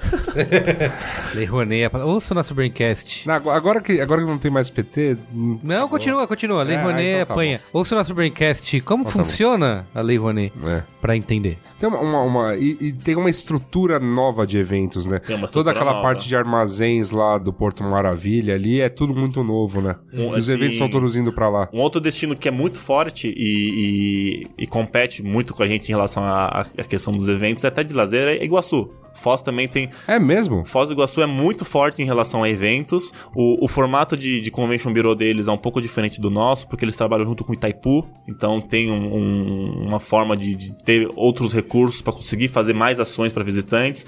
Os três grandes destinos hoje do, do Brasil, eu falaria que é Iguaçu, Rio Mas e São Paulo. Eu fico me pensando, eu fico realmente me perguntando em relação à logística de Foz, porque. Ah, ele tá na, na divisa lá também? Na, Não, na- tudo bem, mas, por exemplo, sei lá, os, o pessoal tem que passar por aqui se estiver vindo de fora. Ah, sim, o São Paulo é, é o. a- Ou pelo Rio. É a forma de chegar, é a É. principal forma de chegar do, no Brasil, mas com a- o- esses- essas ações integradas que Iguaçu vem fazendo, uma presença forte em feiras internacionais, Uhum. essa parceria que eles têm com o Itaipu, eles conseguem se fortalecer. Entendi. Assim, não tenho dado tal, mas eu vejo uma outra cidade que. Eu sei que tem, tem um calendário de janeiro a janeiro também. E que todo gringo, todo gringo que eu conheci, seja em Couchsurfing, seja ah, vim visitar o Brasil pra ficar um tempo e tal, todo gringo coloca Paraty no roteiro. Ah, sim, mas também tem, tem toda uma, uma, uma divulgação de, de boca a boca também de redes sociais que. É. E, e antes disso, até Paraty é um destino muito forte, sim. Não para eventos. Não, não, Não aí é, é eventos, turismo. é, é o turismo de lazer, lazer, é. isso, isso, isso. Cultural, assim. Cultural, exatamente. A gente, por exemplo, consegue fazer. Eu vi hoje uma notícia é, de que. Eu não sei se é Abu Dhabi ou sei lá que. Eles estão fazendo um Louvre, né? De, de Dubai. Abu Dhabi. Abu Dhabi? É. Abu Dhabi. É, que é. Eles querem justamente isso. Da mesma maneira que o mundo inteiro vai visitar o Louvre em Paris, eles cri- criaram um museu lá é, Eles, em eles Abu têm, Dhabi. eles pra- têm essa menta... Lá na, em Abu Dhabi e Dubai, né? As, as duas são muito próximas. São de carro, dá menos de duas horas uma Sim. da outra. E tem, né, duas companhias aéreas gigantescas, dois aeroportos gigantescos operando voo de tudo que é lugar do mundo pra lá. Mas eles têm essa mentalidade do... O que é construa que eles virão, né? Isso, E, é. e- é. e museu tem uma força incrível que ele não tem a barreira da língua. É. Porque, por exemplo, São Paulo é tem peça de Broadway, essas coisas, só que Tem a barreira da língua, tem é barreira. verdade. E, e o, e o museu é, é incrível por causa disso. Bom, mas a gente, a gente tem bons museus. Isso que eu ia falar. Tem. Agora esse era o ponto aí, sei lá. Galera, não, gringo não Tudo vem bem, pra cá não, é, pra- não, é, não é o Louvre. Não é tem- o Louvre, nada é o Louvre no mundo, Tá, mas- não, tem- não temos o acervo do Louvre, mas temos bons acervos. Então, existem coisas... Visitar o MASP. mas visitar não, não por aí, biblioteca. não por aí. Não, você, ah, então, você visita um MASP, tem, tem, tem O MAC. o MAC tem um bom acervo, a Pinacoteca tem um bom acervo, fora o que recebe de exposição, Sim, sim. né? Então, ah, assim, o MAN Ah, tem boas... Apesar, apesar de que, né, pô, fico pensando no MAN, pô, boas partes das obras, ele tá lá no Malba, na Argentina, tá? poderia estar no MAN daqui. Mas Mas, mas, o- tem, mas, assim, a gente tem um, tem, né, uma riqueza, apesar de que, né, o, o, exemplo, o MAC mais conhecido é o lá de Niterói, prédio Niemeyer. Mas vou te falar uma tal. coisa, a- os nós temos guias de turismo que são, que são parceiros nossos, eles trocam muita experiência com a gente, e se tratando de turista internacional, visitante internacional, eles piram em arquitetura Uhum. em São Paulo, então vai lá no centro, no Passo das Artes, acho incrível, coisas de Lina Bobardi, Uhum. grafite, grafite pira, Pira. e favela. Favela. Favela, turismo- Paraisópolis. É, turismo é de- diferente, né? no- é, de fato. É muito relacionado com o luxo, porque o luxo hoje não é mais em relação a algo que é muito caro ou algo. É relacionado ao que é exclusivo. então, se, Acesso, se né? você vai me levar pra um lugar que, Ninguém vai. que ninguém vai, ou uma história. No, em, em Paraisópolis, nós temos artistas que são incríveis. O, Sim. o Estevão, que é o Gaudí brasileiro. Sim, sim, sim. O Berbela, a que é. a casa é- a casa é incrível. sucata. Aí, Nossa, casa... Na essa casa, esse Gaudí brasileiro, a casa dele acho que já tem uns bons 20 anos, né? Essa estatística aí, casa alguém aí. tem que mandar pro prefeito, né? De que o grafite é um grande motivo de. Mas acho que, mas ah, turismo. eu acho que ele Acho que ele se entendeu. tocou, ele É, se ele tocou. entendeu, ele entendeu. Ele- acho que ele se tocou em um determinado momento. Sim. Porque E assim, o- uma e- coisa que eu ia dizer, uma vez aconteceu há pouco tempo atrás, eu e a gente recebeu duas amigas delas gringas, né? Uma Acho que, não sei, acho que uma dos Estados Unidos, a outra era do, da Inglaterra. E elas queriam fazer alguma coisa em São Paulo. E a gente ficou assim, o que, que a gente vai vai fazer com elas, né? Assim, a gente fez assim o básico ali no centro, né? Foi lá no bar da Dona Onça, Dona por Onça. exemplo, fez um tour gastronômico por ali, depois levou pra dar uma olhada no Ibirapuera, mas a gente depois ficou, o que, que a gente faz, E- né? e E, eu eu- acho que esse é um grande E- e- mas aí, aí também vai um lance que fica uma- faço até uma crítica minha aos paulistanos em geral. Paulistano conhece muito pouco sobre a sua cidade. né? Conhece. É um é. trabalho forte que a gente tenta fazer de mostrar São Paulo pros paulistanos. Uma. Eu tenho. Tive uma, uma coisa que eu me divirto até fazendo, ge- geralmente com os meus amigos que não nasceram aqui ou não viveram boa parte da vida aqui, vieram pra cá por motivos profissionais. É, de- às vezes eu faço de- disso aí, de dar uns rolês lá pelo centro, em algum lugar, e aí eu vou contando coisas. Ah, sendo um guia turístico, né? Pô, o teatro, o teatro municipal foi construído mais ou menos nessa época, tal. Aqui passava um rio, essa ponte que ligava o outro lado, tal. Então, isso- o Vale do Anhangabaú era um rio que tinha lá Quando embaixo. vocês yada, viajam, vocês costumam é, contratar um guia de turismo? Eu, Putz, raramente. eu raramente A contrato. experiência é outra. É outra, É, eu, já, a experiência é eu, eu outra. contratei quando a gente foi pra hum, Mariana, né? E, Eu contratei, eu, a última vez que eu contratei cidade? foi em Dubai. e aí a gente pegou lá um cara lá, um, um guia, e meio até assim, ah, será que precisa? Será que vai? Aí, cara, foi outra coisa, É outra assim, coisa, outra. é outra cara, coisa. se a gente não tivesse pago esse cara, a gente a viagem teria sido completamente diferente, porque ele deu uma visão e explicou coisas incríveis. Um outro lugar também que a gente pegou, uma viagem que, eu- que a gente fez, eu e a Ju, a gente fez pra Minas, também assim, dentro de, é, acho que Tiradentes ou São João del Rei, também é outra experiência de viagem, né? Ah, ah, não, é, eu, eu, eu super entendo isso. Geralmente, as últimas viagens que eu fui foi ou correndo, pressa, aquela coisa toda, aí você tem um dia pra conhecer a cidade, ou eu conheci alguém na cidade, pra não contratar nenhum tipo de serviço turístico. No caso da, da- da minha última viagem de lazer, no, num dos destinos a gente contratou, foi em Dubai, porque eu falei, cara, não vou me virar aqui tão fácil, porque tu- tudo se faz com carro, o transporte é muito louco, tudo mais. Aí teve todo um receptivo lá pra fazer com o carro. E no Japão a gente só não contratou porque meus pais já tinham ido. Ah, eles, Eles, falam- como- eles é. fizeram com guia na primeira vez que eles foram, então eles falaram, ah, segunda vez a gente vai, É. vai por conta. Só e pra, voltando um pouco ao, ao, ao tema, que é como vender um destino, pra vocês entenderem como que, que acontece essa competição de, de, de destino, acho que até pra quem ouvir e que se interessar ou estuda turismo, como vocês entender como que é, como que funciona esse, esse trâmite. Tome nota. Porque o que, acontece? Os eventos que os destinos concorrem, como eu falei, ele, ele funciona muito parecido com uma Olimpíadas Copa do Mundo. Então é um, é um evento que vai acontecer, que acontece periodicamente, e cada edição acontece numa cidade diferente. Então as cidades que se interessam em trazer esses eventos, que é diferente de trazer uma Copa do Mundo que vai exigir uma grande mudança, um evento de 40 mil pessoas, 30 mil, 20 mil, 10 mil, 200 pessoas, 2 mil pessoas, dependendo do público, é interessante o destino trabalhar para tentar trazer. Então é realmente como se fosse uma, uma Olimpíadas. Tem um processo de candidatura que os eventos apresentam do porquê fazer um, um- um evento na cidade. E aí que entra o ponto de como que vende, o que que convence. São diversos, diversos pontos. Então nós temos a questão, no caso de eventos, a estrutura para eventos, que é centro de convenções, estrutura para hospedagem, que daí é hotelaria, aí entra uma outra briga que o turismo está enfrentando muito em relação às novas tecnologias, como um Airbnb, um, um, um Ia te um perguntar Booking. isso, mas isso é uma. Vocês encaram isso como uma, uma- um benefício? É um. Cara, é o, é o que é o presente, é, é aceitar Uhum. que mudou. As empresas que estão conseguindo é, se- é, perceber que é, é necessário mudar, ele- ela- elas estão se mobilizando, como uma Accor, ela está trazendo redes de hotéis que, que são alinhados com esse novo público. É, tem- eu tava vendo uns hotéis da Cora agora que, A Cora tá que é quase um hostel, assim. É, Isso, isso ser mesmo. bem baratinho. Pegar o ser- público, é. o público que queria para um rosto, conseguir tipo, ter a mesma opção junto com uma rede de hotéis. Isso. As associações de hotéis, el- elas brigam com razão pra- por uma isonomia de legislação, porque hotel, querendo ou não, eles pagam muitas taxas. Sim. Eles estão numa briga, pra- eu não sei. É que, é que acho- nessa a gente acaba caindo naquela discussão que a gente já teve de Uber versus É, táxi. exatamente. Que é aquela coisa, putz, tipo, vou fazer todo mundo pagar a mesma taxa, enfim, tirar uma série de dados e. Se ficar igual, pode ser que inviabilize as É. novas tecnologias. É, o- hotelaria hoje, por exemplo, eles brigam pra não ter que pagar ECAD nos quartos dos hotéis. Nossa, por causa de rádio relógio. Ah, é, isso, não, isso é um absurdo. também, né? Sério? Existe isso? Existe isso, é uma briga que já tá arrastando Tal de ao- Não, rádio pera, pera, relógio? Pera. nos quartos dos hotéis. ECAD Pagar por causa de rádio relógio. Quem usa rádio relógio? Em 2017. Olha lá, tem que marcar a hora. Eu tem não, mas eu, cara, eu tô com meu Tem, celular, toca cara. tem o rádio que você liga. Eu Sabe o que eu jamais, faço? Sabe eu o eu jamais faço? uso o rádio relógio do quarto. Eu, geralmente, quando eu preciso acordar e eu não confio no celular, eu ligo na recepção e falo despertador para tal Sabe hora. a primeira coisa que eu faço Cara. quando com rádio relógio em quarto de hotel? Ou eu tiro da tomada, ou eu jogo. né? Isso, ou eu jogo uma roupa em cima. É o máximo que o rádio relógio consegue atrair da minha E o atenção. cara tá pagando ECAD por isso. Tá pagando ECAD, não é Meu barato. Deus. Então, então há, há uma série de coisas que, que as Ô, Tess, associações... tirem o rádio relógio, pô. É, exato.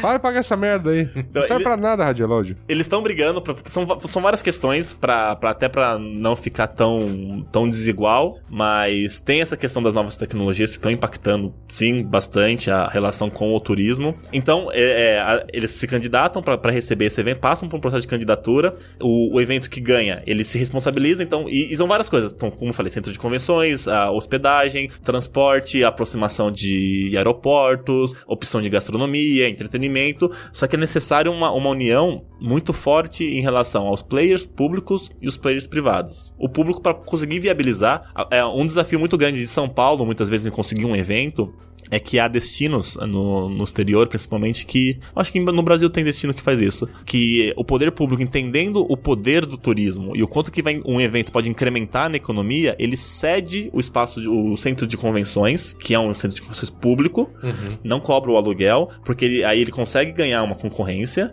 Todo o público que vai vir, que vai consumir, que vai gastar com hospedagens, que vai eh, recolher imposto, vai valer a pena ele ter dado o centro de convenções. Em São Paulo, por exemplo, hoje nós não temos isso. Então a gente tem que brigar por outras formas para conseguir convencer a trazer a São Paulo. E é, e é interessante também porque se a gente perde, perde um- uma concorrência, a gente já vai pro próximo. Então, perdeu para um evento para 2019, já tenta 2020, porque o evento vai ter que sair de lá de qualquer jeito. Então é, é um setor muito, muito dinâmico e, e, para trabalho tanto curto prazo quanto a longo prazo. Esses eventos que foram rodiziando, né? Isso, principalmente congresso. Congresso que é feito por, por associações, eles têm como de- definição eventos nacionais e Tem, tem internacionais. uma estimativa de número de eventos que, sei lá, São Paulo recebe num Tem sim. ano? É, em 2016, o São Paulo é, realizou 289 congressos. Entre eles são vários congressos que têm essa característica de ser rotativo. A gente faz lá no, no Visite São Paulo, a gente, nós mo- montamos um calendário próprio para montar uma estatística da cidade e nós coletamos uma amostra de 2.600 eventos. Isso pensando em eventos de feira, congresso, simpósio, porque há um número que São Paulo faz 90 mil eventos por ano. Que dá Tem, tem- um evento a cada seis minutos. Não, é, o que eu vejo é só de congresso tem evento todo, todo dia útil do Todo dia do- útil tem um do congresso ano tem um acontecendo. congresso acontecendo. Tá, e aí temos outros tipos de. Aqui teremos, por exemplo, feiras. Entre feiras, exposições, mostras, showroom, temos 344. Então é, é um número bem significativo, é um número que movimenta bastante a, a economia e que tem nesse processo que é, é um dos principais segmentos no turismo que trabalha muito com essa questão de como que o destino está preparado para receber o- um visitante, um evento ou não.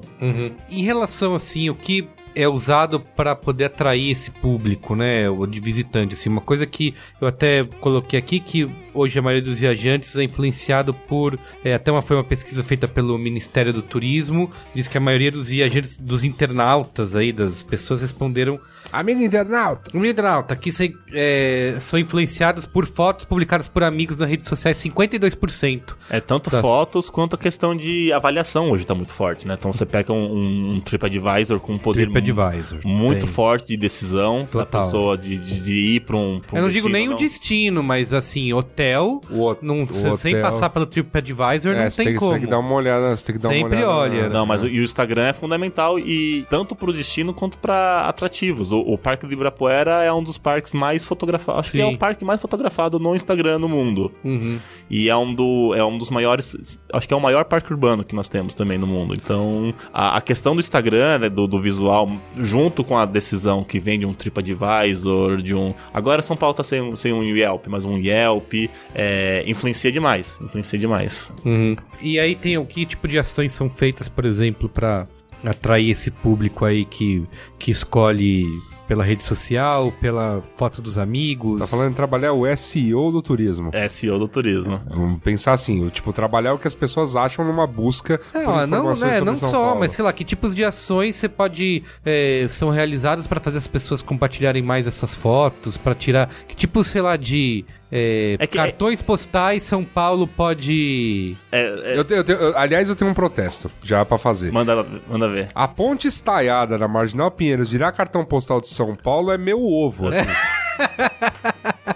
Eu- Mas isso é um debate já. já meu não- Deus, não tá porque chegando a agora. galera tem que parar com. Meu, My ah, egg. sa- sabe? No, no Skyline funciona. Eu sei que no Skyline funciona, eu sei que os prédios lá da, da região da Grande Moema são os mais modernos de São Paulo. Da grande moeda. É, mas assim, vamos lá, né? Eu- eu- a gente participou de um evento faz pouco tempo, né, na, na hora que abriram pra perguntas, nos pediram isso. A gente precisa de um símbolo de São Paulo.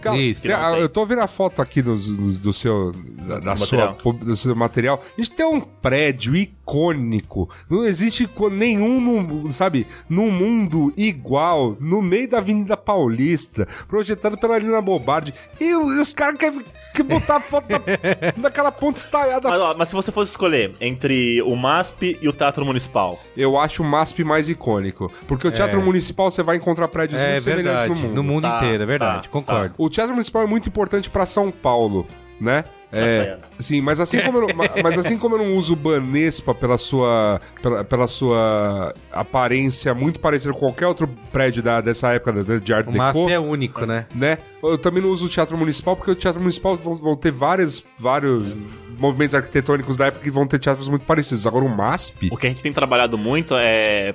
Como nós.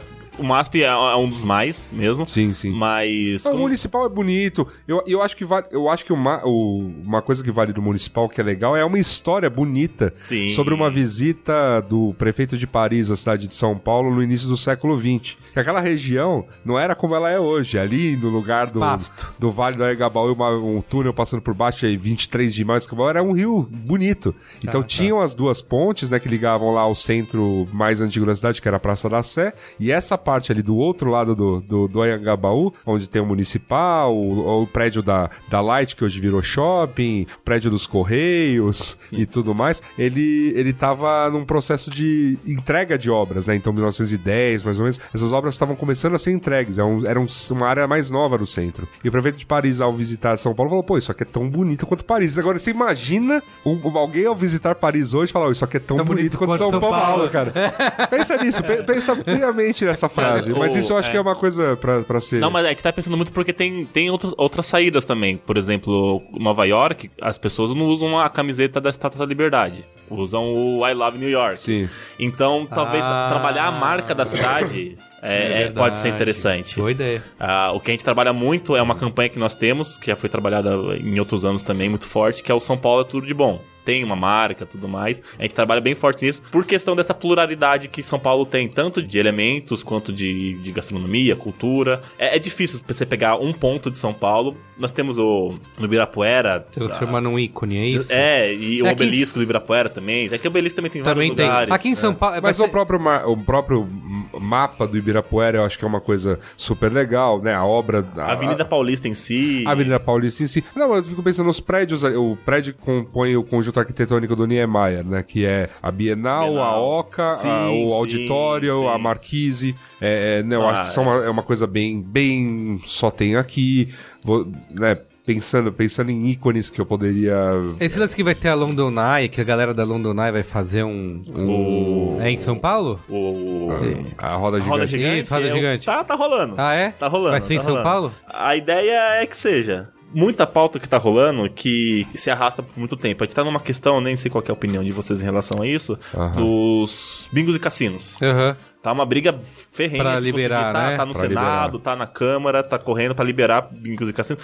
Muda o. o, o, Ó, saiu uma na. lei Só, desculpa te interromper, mas que eu vi na. Saiu Muda- na Folha muda seis tipo dias. turismo, né? Que São Paulo vai ter roda gigante feita por arquitetos da London Eye de Londres. Não, eu já cheguei a ver um projeto. Pô, eu me lembro, eu me lembro de um projeto falando. é, Só que esse é extremamente privado, mas eu acho que seria um. Que seria o projeto do primeiro hotel seis estrelas de São Paulo. Vai rolar, é o, Que é o que seria- Matarazzo, da cidade de Matarazzo. Isso, isso, isso, isso. Tá, tá rolando Tá isso. rolando, tá rolando. O que saiu agora, que estão falando, estão chamando de, de seis estrelas, mas se não me engano eles são cinco estrelas, Aham. é o Palácio Tangará, lá no, no, no Burlemax, se não me engano. Tá. Então lá também é um, é um- um puta casarão. É que Cidade de Matarazzo vai ter o Hotel Seis Estrelas, vai ter um complexo. Isso, isso. É que, por- é que eu não vejo.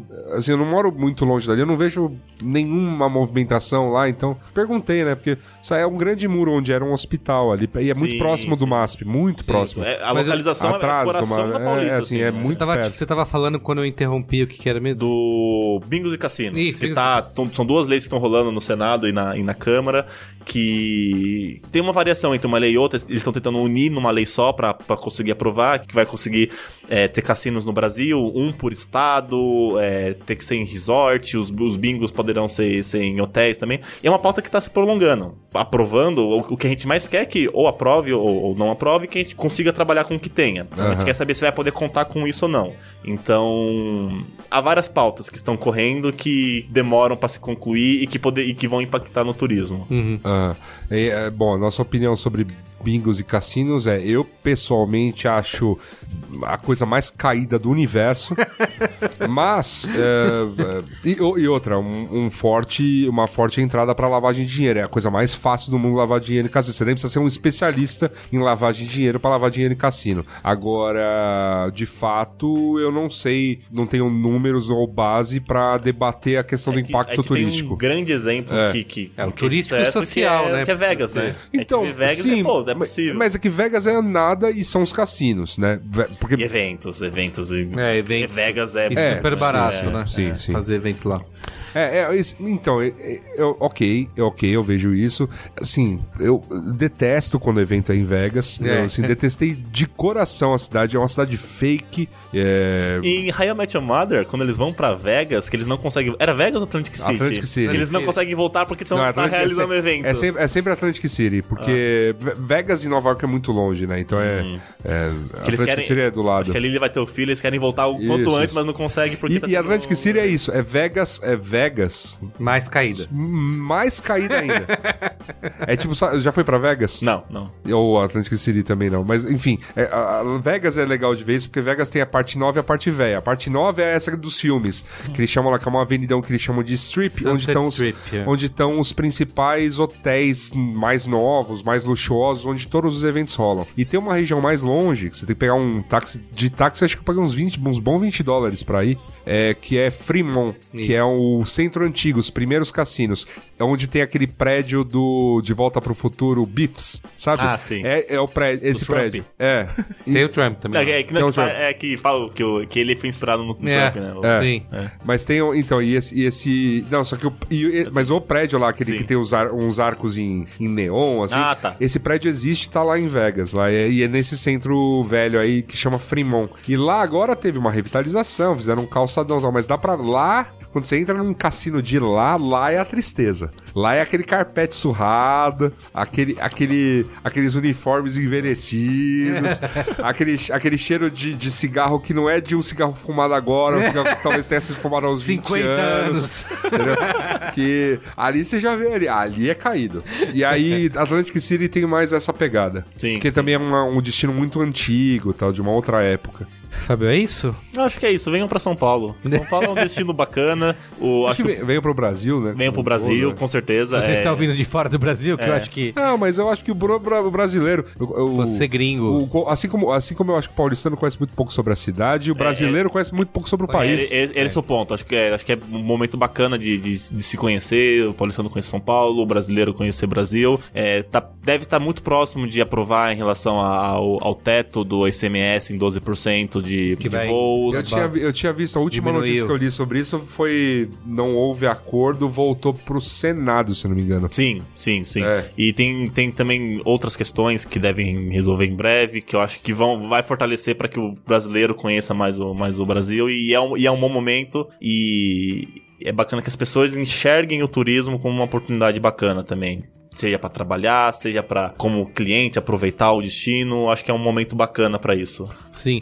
E aí isso também passa pelos humores do governo federal em transferir investir nisso, né? Investir Porque como nisso, eu falei, é. dessa discrepância que existe em investimento aqui entre... Há várias ideias do que, que- do que, pode ser feito pro turismo no, no nível público ser enxergado de uma forma mais relevante, seja é, um- um- a pasta do Ministério do Turismo, você ter uma- um, recurso maior, ou seja, unindo com talvez com comércio ou com tecnologia. Há várias ide- ideias do que, que podem ser, ser, é, ser feitas para que realmente dê a relevância para o turismo. Então, o importante é o poder público olhar com relevância, seja, seja manter a pasta, seja unir com outra, seja dar mais recursos, seja incentivar a Embratur como, como agência. Há, há vários caminhos que, que, que podem ser tomados.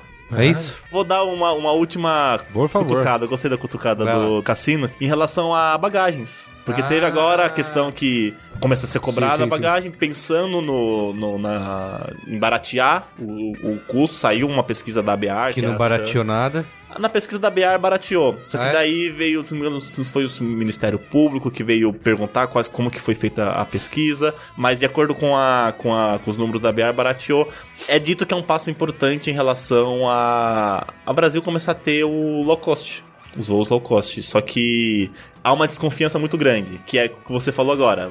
Vou ter que pagar, mas não vai baratear. Sim. Como que deve ser um próximo passo pra isso? Porque Não, mas espera, eu, eu, eu só- porque assim, eu sei que o Brasil não tem essa. não tem low cost não porque, tem low cost. porque é uma questão cultural, que sempre não, foi mas incluso... não, houve, houve, houve um tempo em que surgiu uma webjet, eu me lembro disso, cujo mote dela era, ó, tem nada, nada. Rigorosamente nada. e ainda é apertado. Mas nós vamos te levar lá Ela, pelo, pelo menor preço. Era, eles batiam muito nessa tecla. Você acha que o, Brasil, o brasileiro hoje E ela, tá... e, e ela não. E ela acabou sendo absorvida pelas grandes. Então, meu medo é o Não seguinte. tem nada. É, mas meu medo é Esse é o esse. slogan da... Surge, surge uma. Surge uma.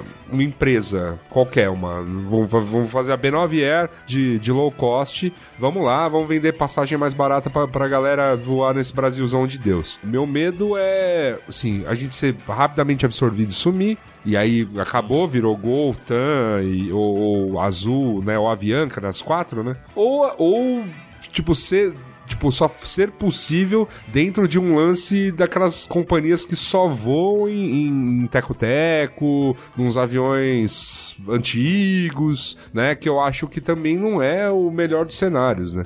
É, não sei, eu gostaria, gostaria de ter. Eu não.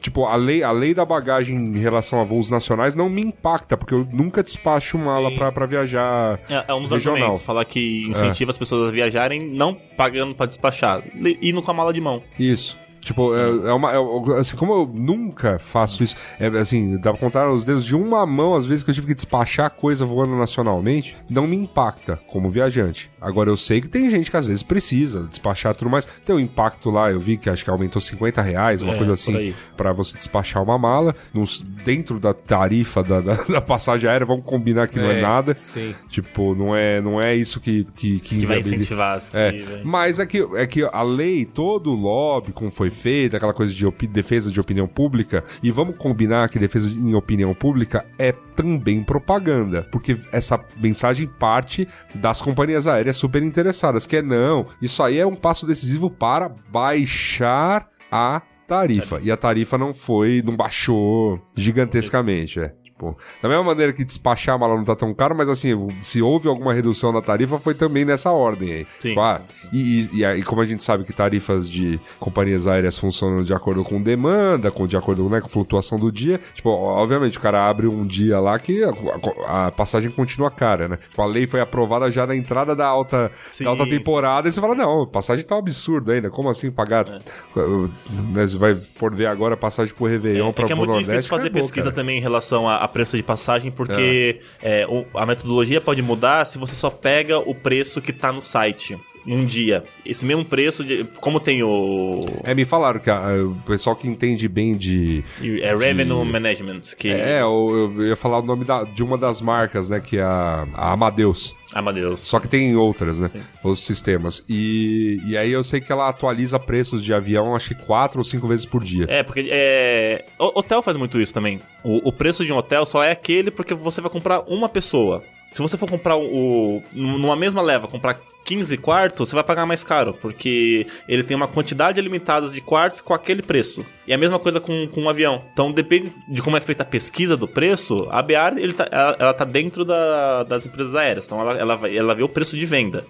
Enquanto, se você vai, vai fazer uma pesquisa por fora, vai ver o preço que tá na, na, na homepage, pode dar essa, essa diferença. Tá. Esse, esse, esse eu acho que é o argumento que é usado. Mas era isso, só queria dar essa última provocada. Muito bem, ó. Eu acho que a gente tem que fazer isso, Feliz. Vamos abrir a B9 Companhia Aérea com B9 slogan Air. nada. Absolutamente nada. Nada. vírgula. Não, olha, não, não, assim, em voos, aci- em, em voos acima de 3 horas, um copo d'água. Você pode ir ao banheiro. Ah, Senão, Brinca- piniquinho. brinca- Não, brincadeiras à parte, eu acho, honestamente, que aqueles tempos de ponte aérea, ponte aérea com talher da Varig, tinham que acabar, tinham que acabar, né? Meu pai, o que o meu pai trazia de lembrança de ponte, de, de voar em ponte aérea e trazer talher pra casa, tipo, de né, Varig, de Que tempos, hein? que tempos, e porque justamente esse tempo acabou de fato. Mas e, e eu não tenho problema você ir pra uma coisa mais popular e tudo mais e ter e vender assento premium pra quem quer assento premium e tudo mais. Não é, acho que não é esse problema. Meu problema é, tá, só que como vai funcionar a competição? Porque eu acho que aí tem uma mudança sistêmica pra acontecer. A gente não tem tanto aeroporto, tanto finger, tanto slot, né? Que eles geralmente falam que são as posições de voos para voar no Brasil, então acaba reconcentrando. Então vai haver uns, tipo, tem que vir antes de surgir a companhia aérea low cost, vai haver essa mudança. Então vamos ter mais hubs no Brasil, voar internamente vai ser mais barato por, por uma série de coisas. Essa pauta vai ficar para um próximo É. Braincast que vai se chamar Como Vender Avião. Como vender avião? Tá A bom? gente traz alguém da, alguém, alguém da Boeing, alguém Isso. da Airbus e alguém da Embraer. Exato. Como vender aviões? Milhões de dólares. Vamos vender aviões. Ah, as companhias precisam trocar. Aí vende. Muito bem, Bonito. é isso? É isso. Qual é a boa? Qual é a boa? Qual é a boa? Qual é a boa?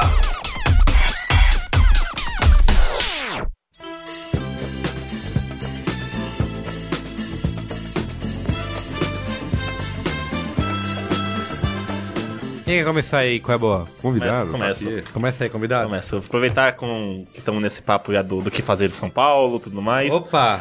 É, Vou- qual é a boa temática, então? Qual é a boa temática? Muito São, bem. são três pontos. Na verdade, eu acho que é- é, são é, três qual é a boa e um qual é a média. Tá bom. Eu sou um amante de café. Uhum. Eu, inclusive, eu comecei a. Eu já era um amante de café, mas comecei a entender um pouco mais depois do episódio do Braincast. sobre café. Olha, como é. Agora, como Foi é. nessa que eu virei fresco, fresco de ter triturador de, Ah, grão, sim, essas sim. coisas todas. Muito bem. E eu, eu realmente gosto da, da, da rede de, de, de cafés da, da sereia. Ah, eu gosto também. O Essuda eu detesto. Ah, não, é que é caro pelo que entrega. Então, a minha dica do qual é a média é o peça um café filtrado. Não, Uhum. não peguem um expresso. O expresso é bacana pra depois, mas se você quer um café mais bacana, mais No- na rede da sereia, tá na falando. rede sereia, Então, na rede filtrado. sereia eu já tomei o filtrado, já tomei o do dia. Você não, não, então justifica o, o média. Aí a boa vem em seguida, que é o café, especia- especialmente o Carmita, do Isto é Café do Mirante 9 de Julho. Porque lá é, é um copo bacana, copo cheio, um preço muito parecido com o preço Mas, da, mas da esse sereia. café é maravilhoso. É muito gostoso. Esse o café é bom, o expresso é bom. Eu nunca tomei o expresso O de lá. expresso deles é muito bom. E o pão de queijo pra acompanhar tudo isso aí é bom. um raro pão de queijo assim bom em São Paulo tá lá. Boa, boa lá. E, e tem os outros cafés também, o reserva deles, mas o Carmita especial, ele é cheiroso. Ele tem um aroma muito bacana, tem um gosto muito bacana. É paixão à primeira vista. É legal que o Fábio só dá dicas que as pessoas têm que, têm que vir pra São Paulo pra Eu poder... acho É tudo pensado. Ali- ali- aliás, aliás, aproveitando o mote do nosso programa, eu queria dar uma dica aqui para os cafés de São Paulo, né? Que eu sei que é proibido trazer queijo da Serra da Canastra é, legalmente para você fazer seu pão de queijo, apesar de que dizem que 80% da produção da Serra da Canastra vem para São Paulo para ser vendida em boteco. Ah, é? É, E assim, pra fazer pão de queijo em bodega. Então, assim, estamos aí à caça do pão de queijo premiado aqui em São Paulo. Se você souber de um lugar que venda pão de queijo legítimo, por favor, me avise. O Lá da Venda é o melhor pão de queijo de mesmo. São Paulo. Então, aí o abriu. Oscar Café, Não, são e aí, ab- aí abriu rede e tudo mais. Eu, eu desconfio. E assim, eu quero. Eu, eu acho que tem espaço pra melhor. Tipo, lá da venda? é, eu não quero, eu, encontrei eu ainda. quero ver. Esse do, do Mirante é gostoso. É assim. Eu vou É, esperar. tá eu, num eu bom pego, nível. eu pego o coração deles, o coração é muito bom. É. Mas o pão de queijo eu nunca peguei. E, o- e lá da Vila é isso, é isso, tipo, o da Vila Madalena começou Isso, nessa pegada isso, e tudo mais. isso. Só que já tem stand, tipo, no Shopping JK Iguatemi e isso, tal. é. Então acho que já é uma outra, uma outra vertente. Mas Eu- continua bom. eu quero saber quem são essas bodegas, porque a palavra foi usada em Minas foi essa, bodegas, que recebem 80% da produção da Serra da Canastra e estão fazendo um queijo que eu ainda não conheço. Mas este é um ponto, um, deixa separado. Ponto dois, é que eu comi queijos excelentes lá em Minas Gerais, veja só você, que vem aqui da região Cuesta, que é São Paulo. Ou seja, você, vacilante amigo de café, poderia estar usando no seu pão de queijo um bom queijo paulista que você pode comprar sem nenhum problema, porque ele vem aqui da, da, da região ali próxima a Botucatu, para fazer um pão de queijo decente, porque não existe nada melhor para comer com tomando um café do que um pão de queijo. Tenho dito. Muito bem. Boa. A, a outra, então, já, eu já vou pro o horário permite, é o Negroni do Ranieri. É um, é um bar na Lorena que. É uns, uns lugares que se- é uma tabacaria, na verdade. Então você Olha pode, pode fumar um charuto. Recomendo, junto com o Negroni, um, um pastrame que eles fazem, que é muito bom. A cozinha deles é um pouco limitada, pra- como é um lugar que você pode fumar charuto, então eles não, não têm muitas opções. Mas o Negroni é muito bacana. E por fim, o Dry Martini do Frank Bar, do Maxud, do Hotel Maxud. Frank Bar tá bem famoso, né? Tá bem. Tá, eles reformularam o, o menu deles, é, o ambiente é bacana, rolando um, um- um- jazz. E o melhor da Dry Martini que tem de todos os tempos tá lá. Aproveitem. Ó, É Isso aí. muito bem. Tá bom, a minha dica ela não é tão contextualizada, não tem nada a ver, aliás, com o tema. Mas eu vi essa semana, num raro momento em que eu vi televisão aberta, eu vi o programa do Caco Barcelos. Eles recomendaram lá um aplicativo, era um programa sobre trabalho escravo, e eu- eles recomendaram um aplicativo que eu gostei pra caramba, baixei, estou usando, que chama Moda Livre, que ele é criado por uma ONG chamada Repórter Brasil. Então, é- é nesse aplicativo, Moda Livre, que você pode baixar Ah, gratuitamente no seu celular. o, o, você acaba de receber o seu selo de esquerda festiva. Isso. Mencionar a ONG Repórter Brasil, onde vem nomes como Sakamoto. Sakamoto. Olha aí. Obrigado, viu, Luiz? Essa minha carteirinha vai ser renovada, então. carteirinha de esquerdista feliz renovada. Renovada, obrigado. Era, era essa a intenção. o tempo Ok, ok. É, nesse aplicativo, Moda Livre, eles monitoram como que as marcas né, de moda, né, de roupas, grifes, estão combatendo o trabalho escravo, né? Como que elas estão... Então eles têm três avaliações aqui com um sinalzinho verde, um amarelo e um vermelho, e eles vão meio que teoricamente mudando isso em tempo real. E aí, quando você clica ali em cada uma, lá, você pode selecionar qualquer marca, das, desde grandes lojas ou marcas esportivas, etc. É, ele mostra ali quais são as políticas dessa empresa, né, de qual é o histórico, quais são os registros que elas, se elas são transparentes, se elas monitoram, é, enfim. Você pode acompanhar ali é, cada uma. Então, quando você entra numa loja, né, na hora de comprar, você pode abrir seu, aplica- seu aplicativo e olhar para ver se o sinalzinho tá verde, se tá amarelo ou se tá vermelho. Chama Moda Livre. Achei bem legal. Bem bacana. Bom, finaliza aí, Luiz Assuda. Bom, eu. né, essa semana eu só me diverti com esse negócio do Spotify, né? Que é, tá fazendo um resumo da sua playlist. O pessoal hoje descobriu então que, sim, eu de fato ouço Toto África pra caramba. Mas não apenas. Mas não apenas, não apenas. Não. Por exemplo, meu, sabe quem foi o artista que eu mais ouvi no ano de 2017? Hum. Caetano Veloso. Olha só. Olha só. Aí já estão aqui as pessoas falando Chico Buarque, Caetano Veloso, é seu comunistinha safado, tá? Quando a imagem recebendo, se você quiser, eh, acho que o link, deixa eu ver se eu acho ele fácil aqui. Acho que se, se colocar spotify.com.br 2017, ele já acessa a sua. É, eu vi, eu vi que era um, um URL própria. Tá no B9, inclusive, se você Boa. acessar. Então acessa no B9. Isso, a né? gente postou sobre isso. Acessa o B9, você, você já dá uma olhada. Eu... Mas eu vou te ajudar aqui, Luiz Assuda. Pera aí. Spo- é o Rapid, dois, é, 2017 o Rapid, é o ponto .com. Ah, sim, porque tem, tem um sitezinho especial, Tem né? isso, que aí mais. você vê umas. Você pode inclusive jogar um jogo de tipo, quem foi o artista Ah, que é você mais verdade. ouviu? E você tem que adivinhar É, disso. É é bem- a navegação super legal, super amigável para celular, legal ver essas coisas, né, estabelecidas, né, o site ser legal no celular também. Então, isso é, É o ano do mobile no Brasil. foi ano... Ah, mas é, foi, foi.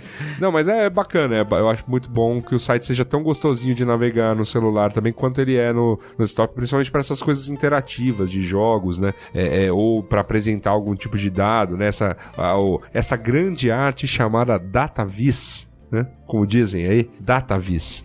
Bonito. Então, esta é a minha. Porque esta foi uma semana que eu corri demais. Mas continua ouvindo. Fui, pra, fui, fui lá pra Campo Grande. Né, Dar novamente um abraço aos ouvintes de lá. Foi uma alegria estar aí, mas é por conta dessas, dessas correrias é que você não lê um livro, você não, você não vê uma série TV, você não, você não acessa sites. Não, eu também tive correrias grandes né, no fim de semana por conta aí da- das gravações. Eu acho que você deveria falar sobre gente falou um programa aqui sobre turismo, a gente falou sobre São Paulo e parece, ouvi dizer, Ouviu dizer? que você tem uma atração aí que se chama 11 11101. 1101. É verdade, eu tenho. É, é um, a nossa intenção com esses vídeos, além de ter uma produção corrente, né? Então que a gente precisa sentiu a necessidade de estar tá toda hora produzindo coisas no YouTube, era fazer listas. Nunca a gente não ousa dizer que são as cinco melhores, porque não é. Ah, são deveria. Eu acho que não, porque são cinco coisas que eu tô indicando, porque é isso. Tipo, não sei se vai ser a melhor. Não tô falando que vai ser a melhor experiência da sua vida, tô falando que seria legal você ir lá e conhecer. Você não ouviu o Braincast Cultura da Hipérbole? Ah, cara, mas então, mas assim, se eu chamo de cinco, ó, uma coisa é eu chamar de os cinco melhores tal, e aí vai vir, vir lá um monte de gente falando, é um absurdo você, por exemplo, falar cinco melhores sorvetes de São Paulo e a pessoa, é um absurdo você não falar que o melhor sorvete de São Paulo não é aquela taça bizonha do Paris 6, por exemplo. Nossa. Aquela.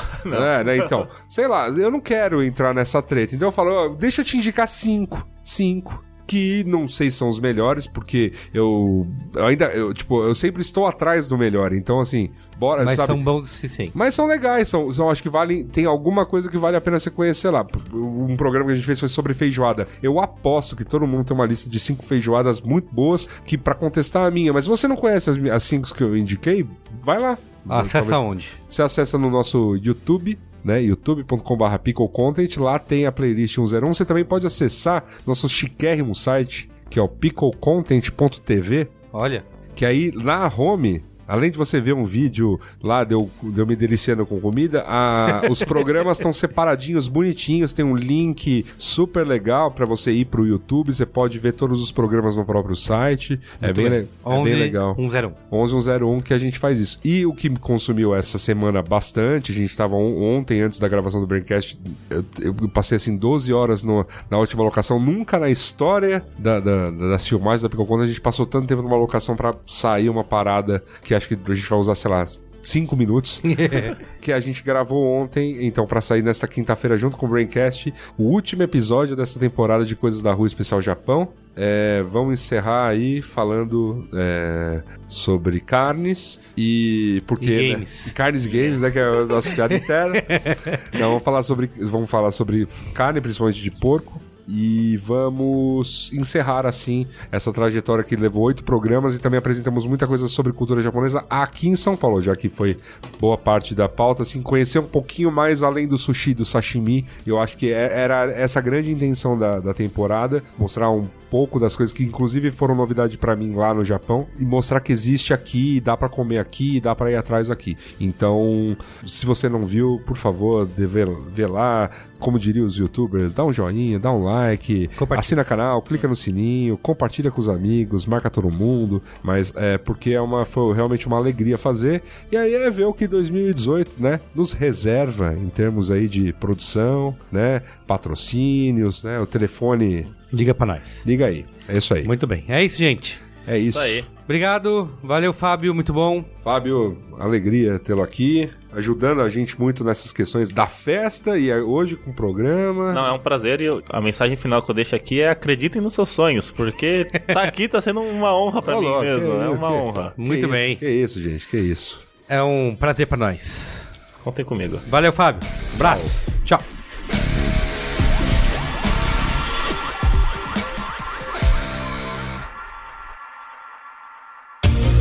Este podcast foi editado por Caio Corraine.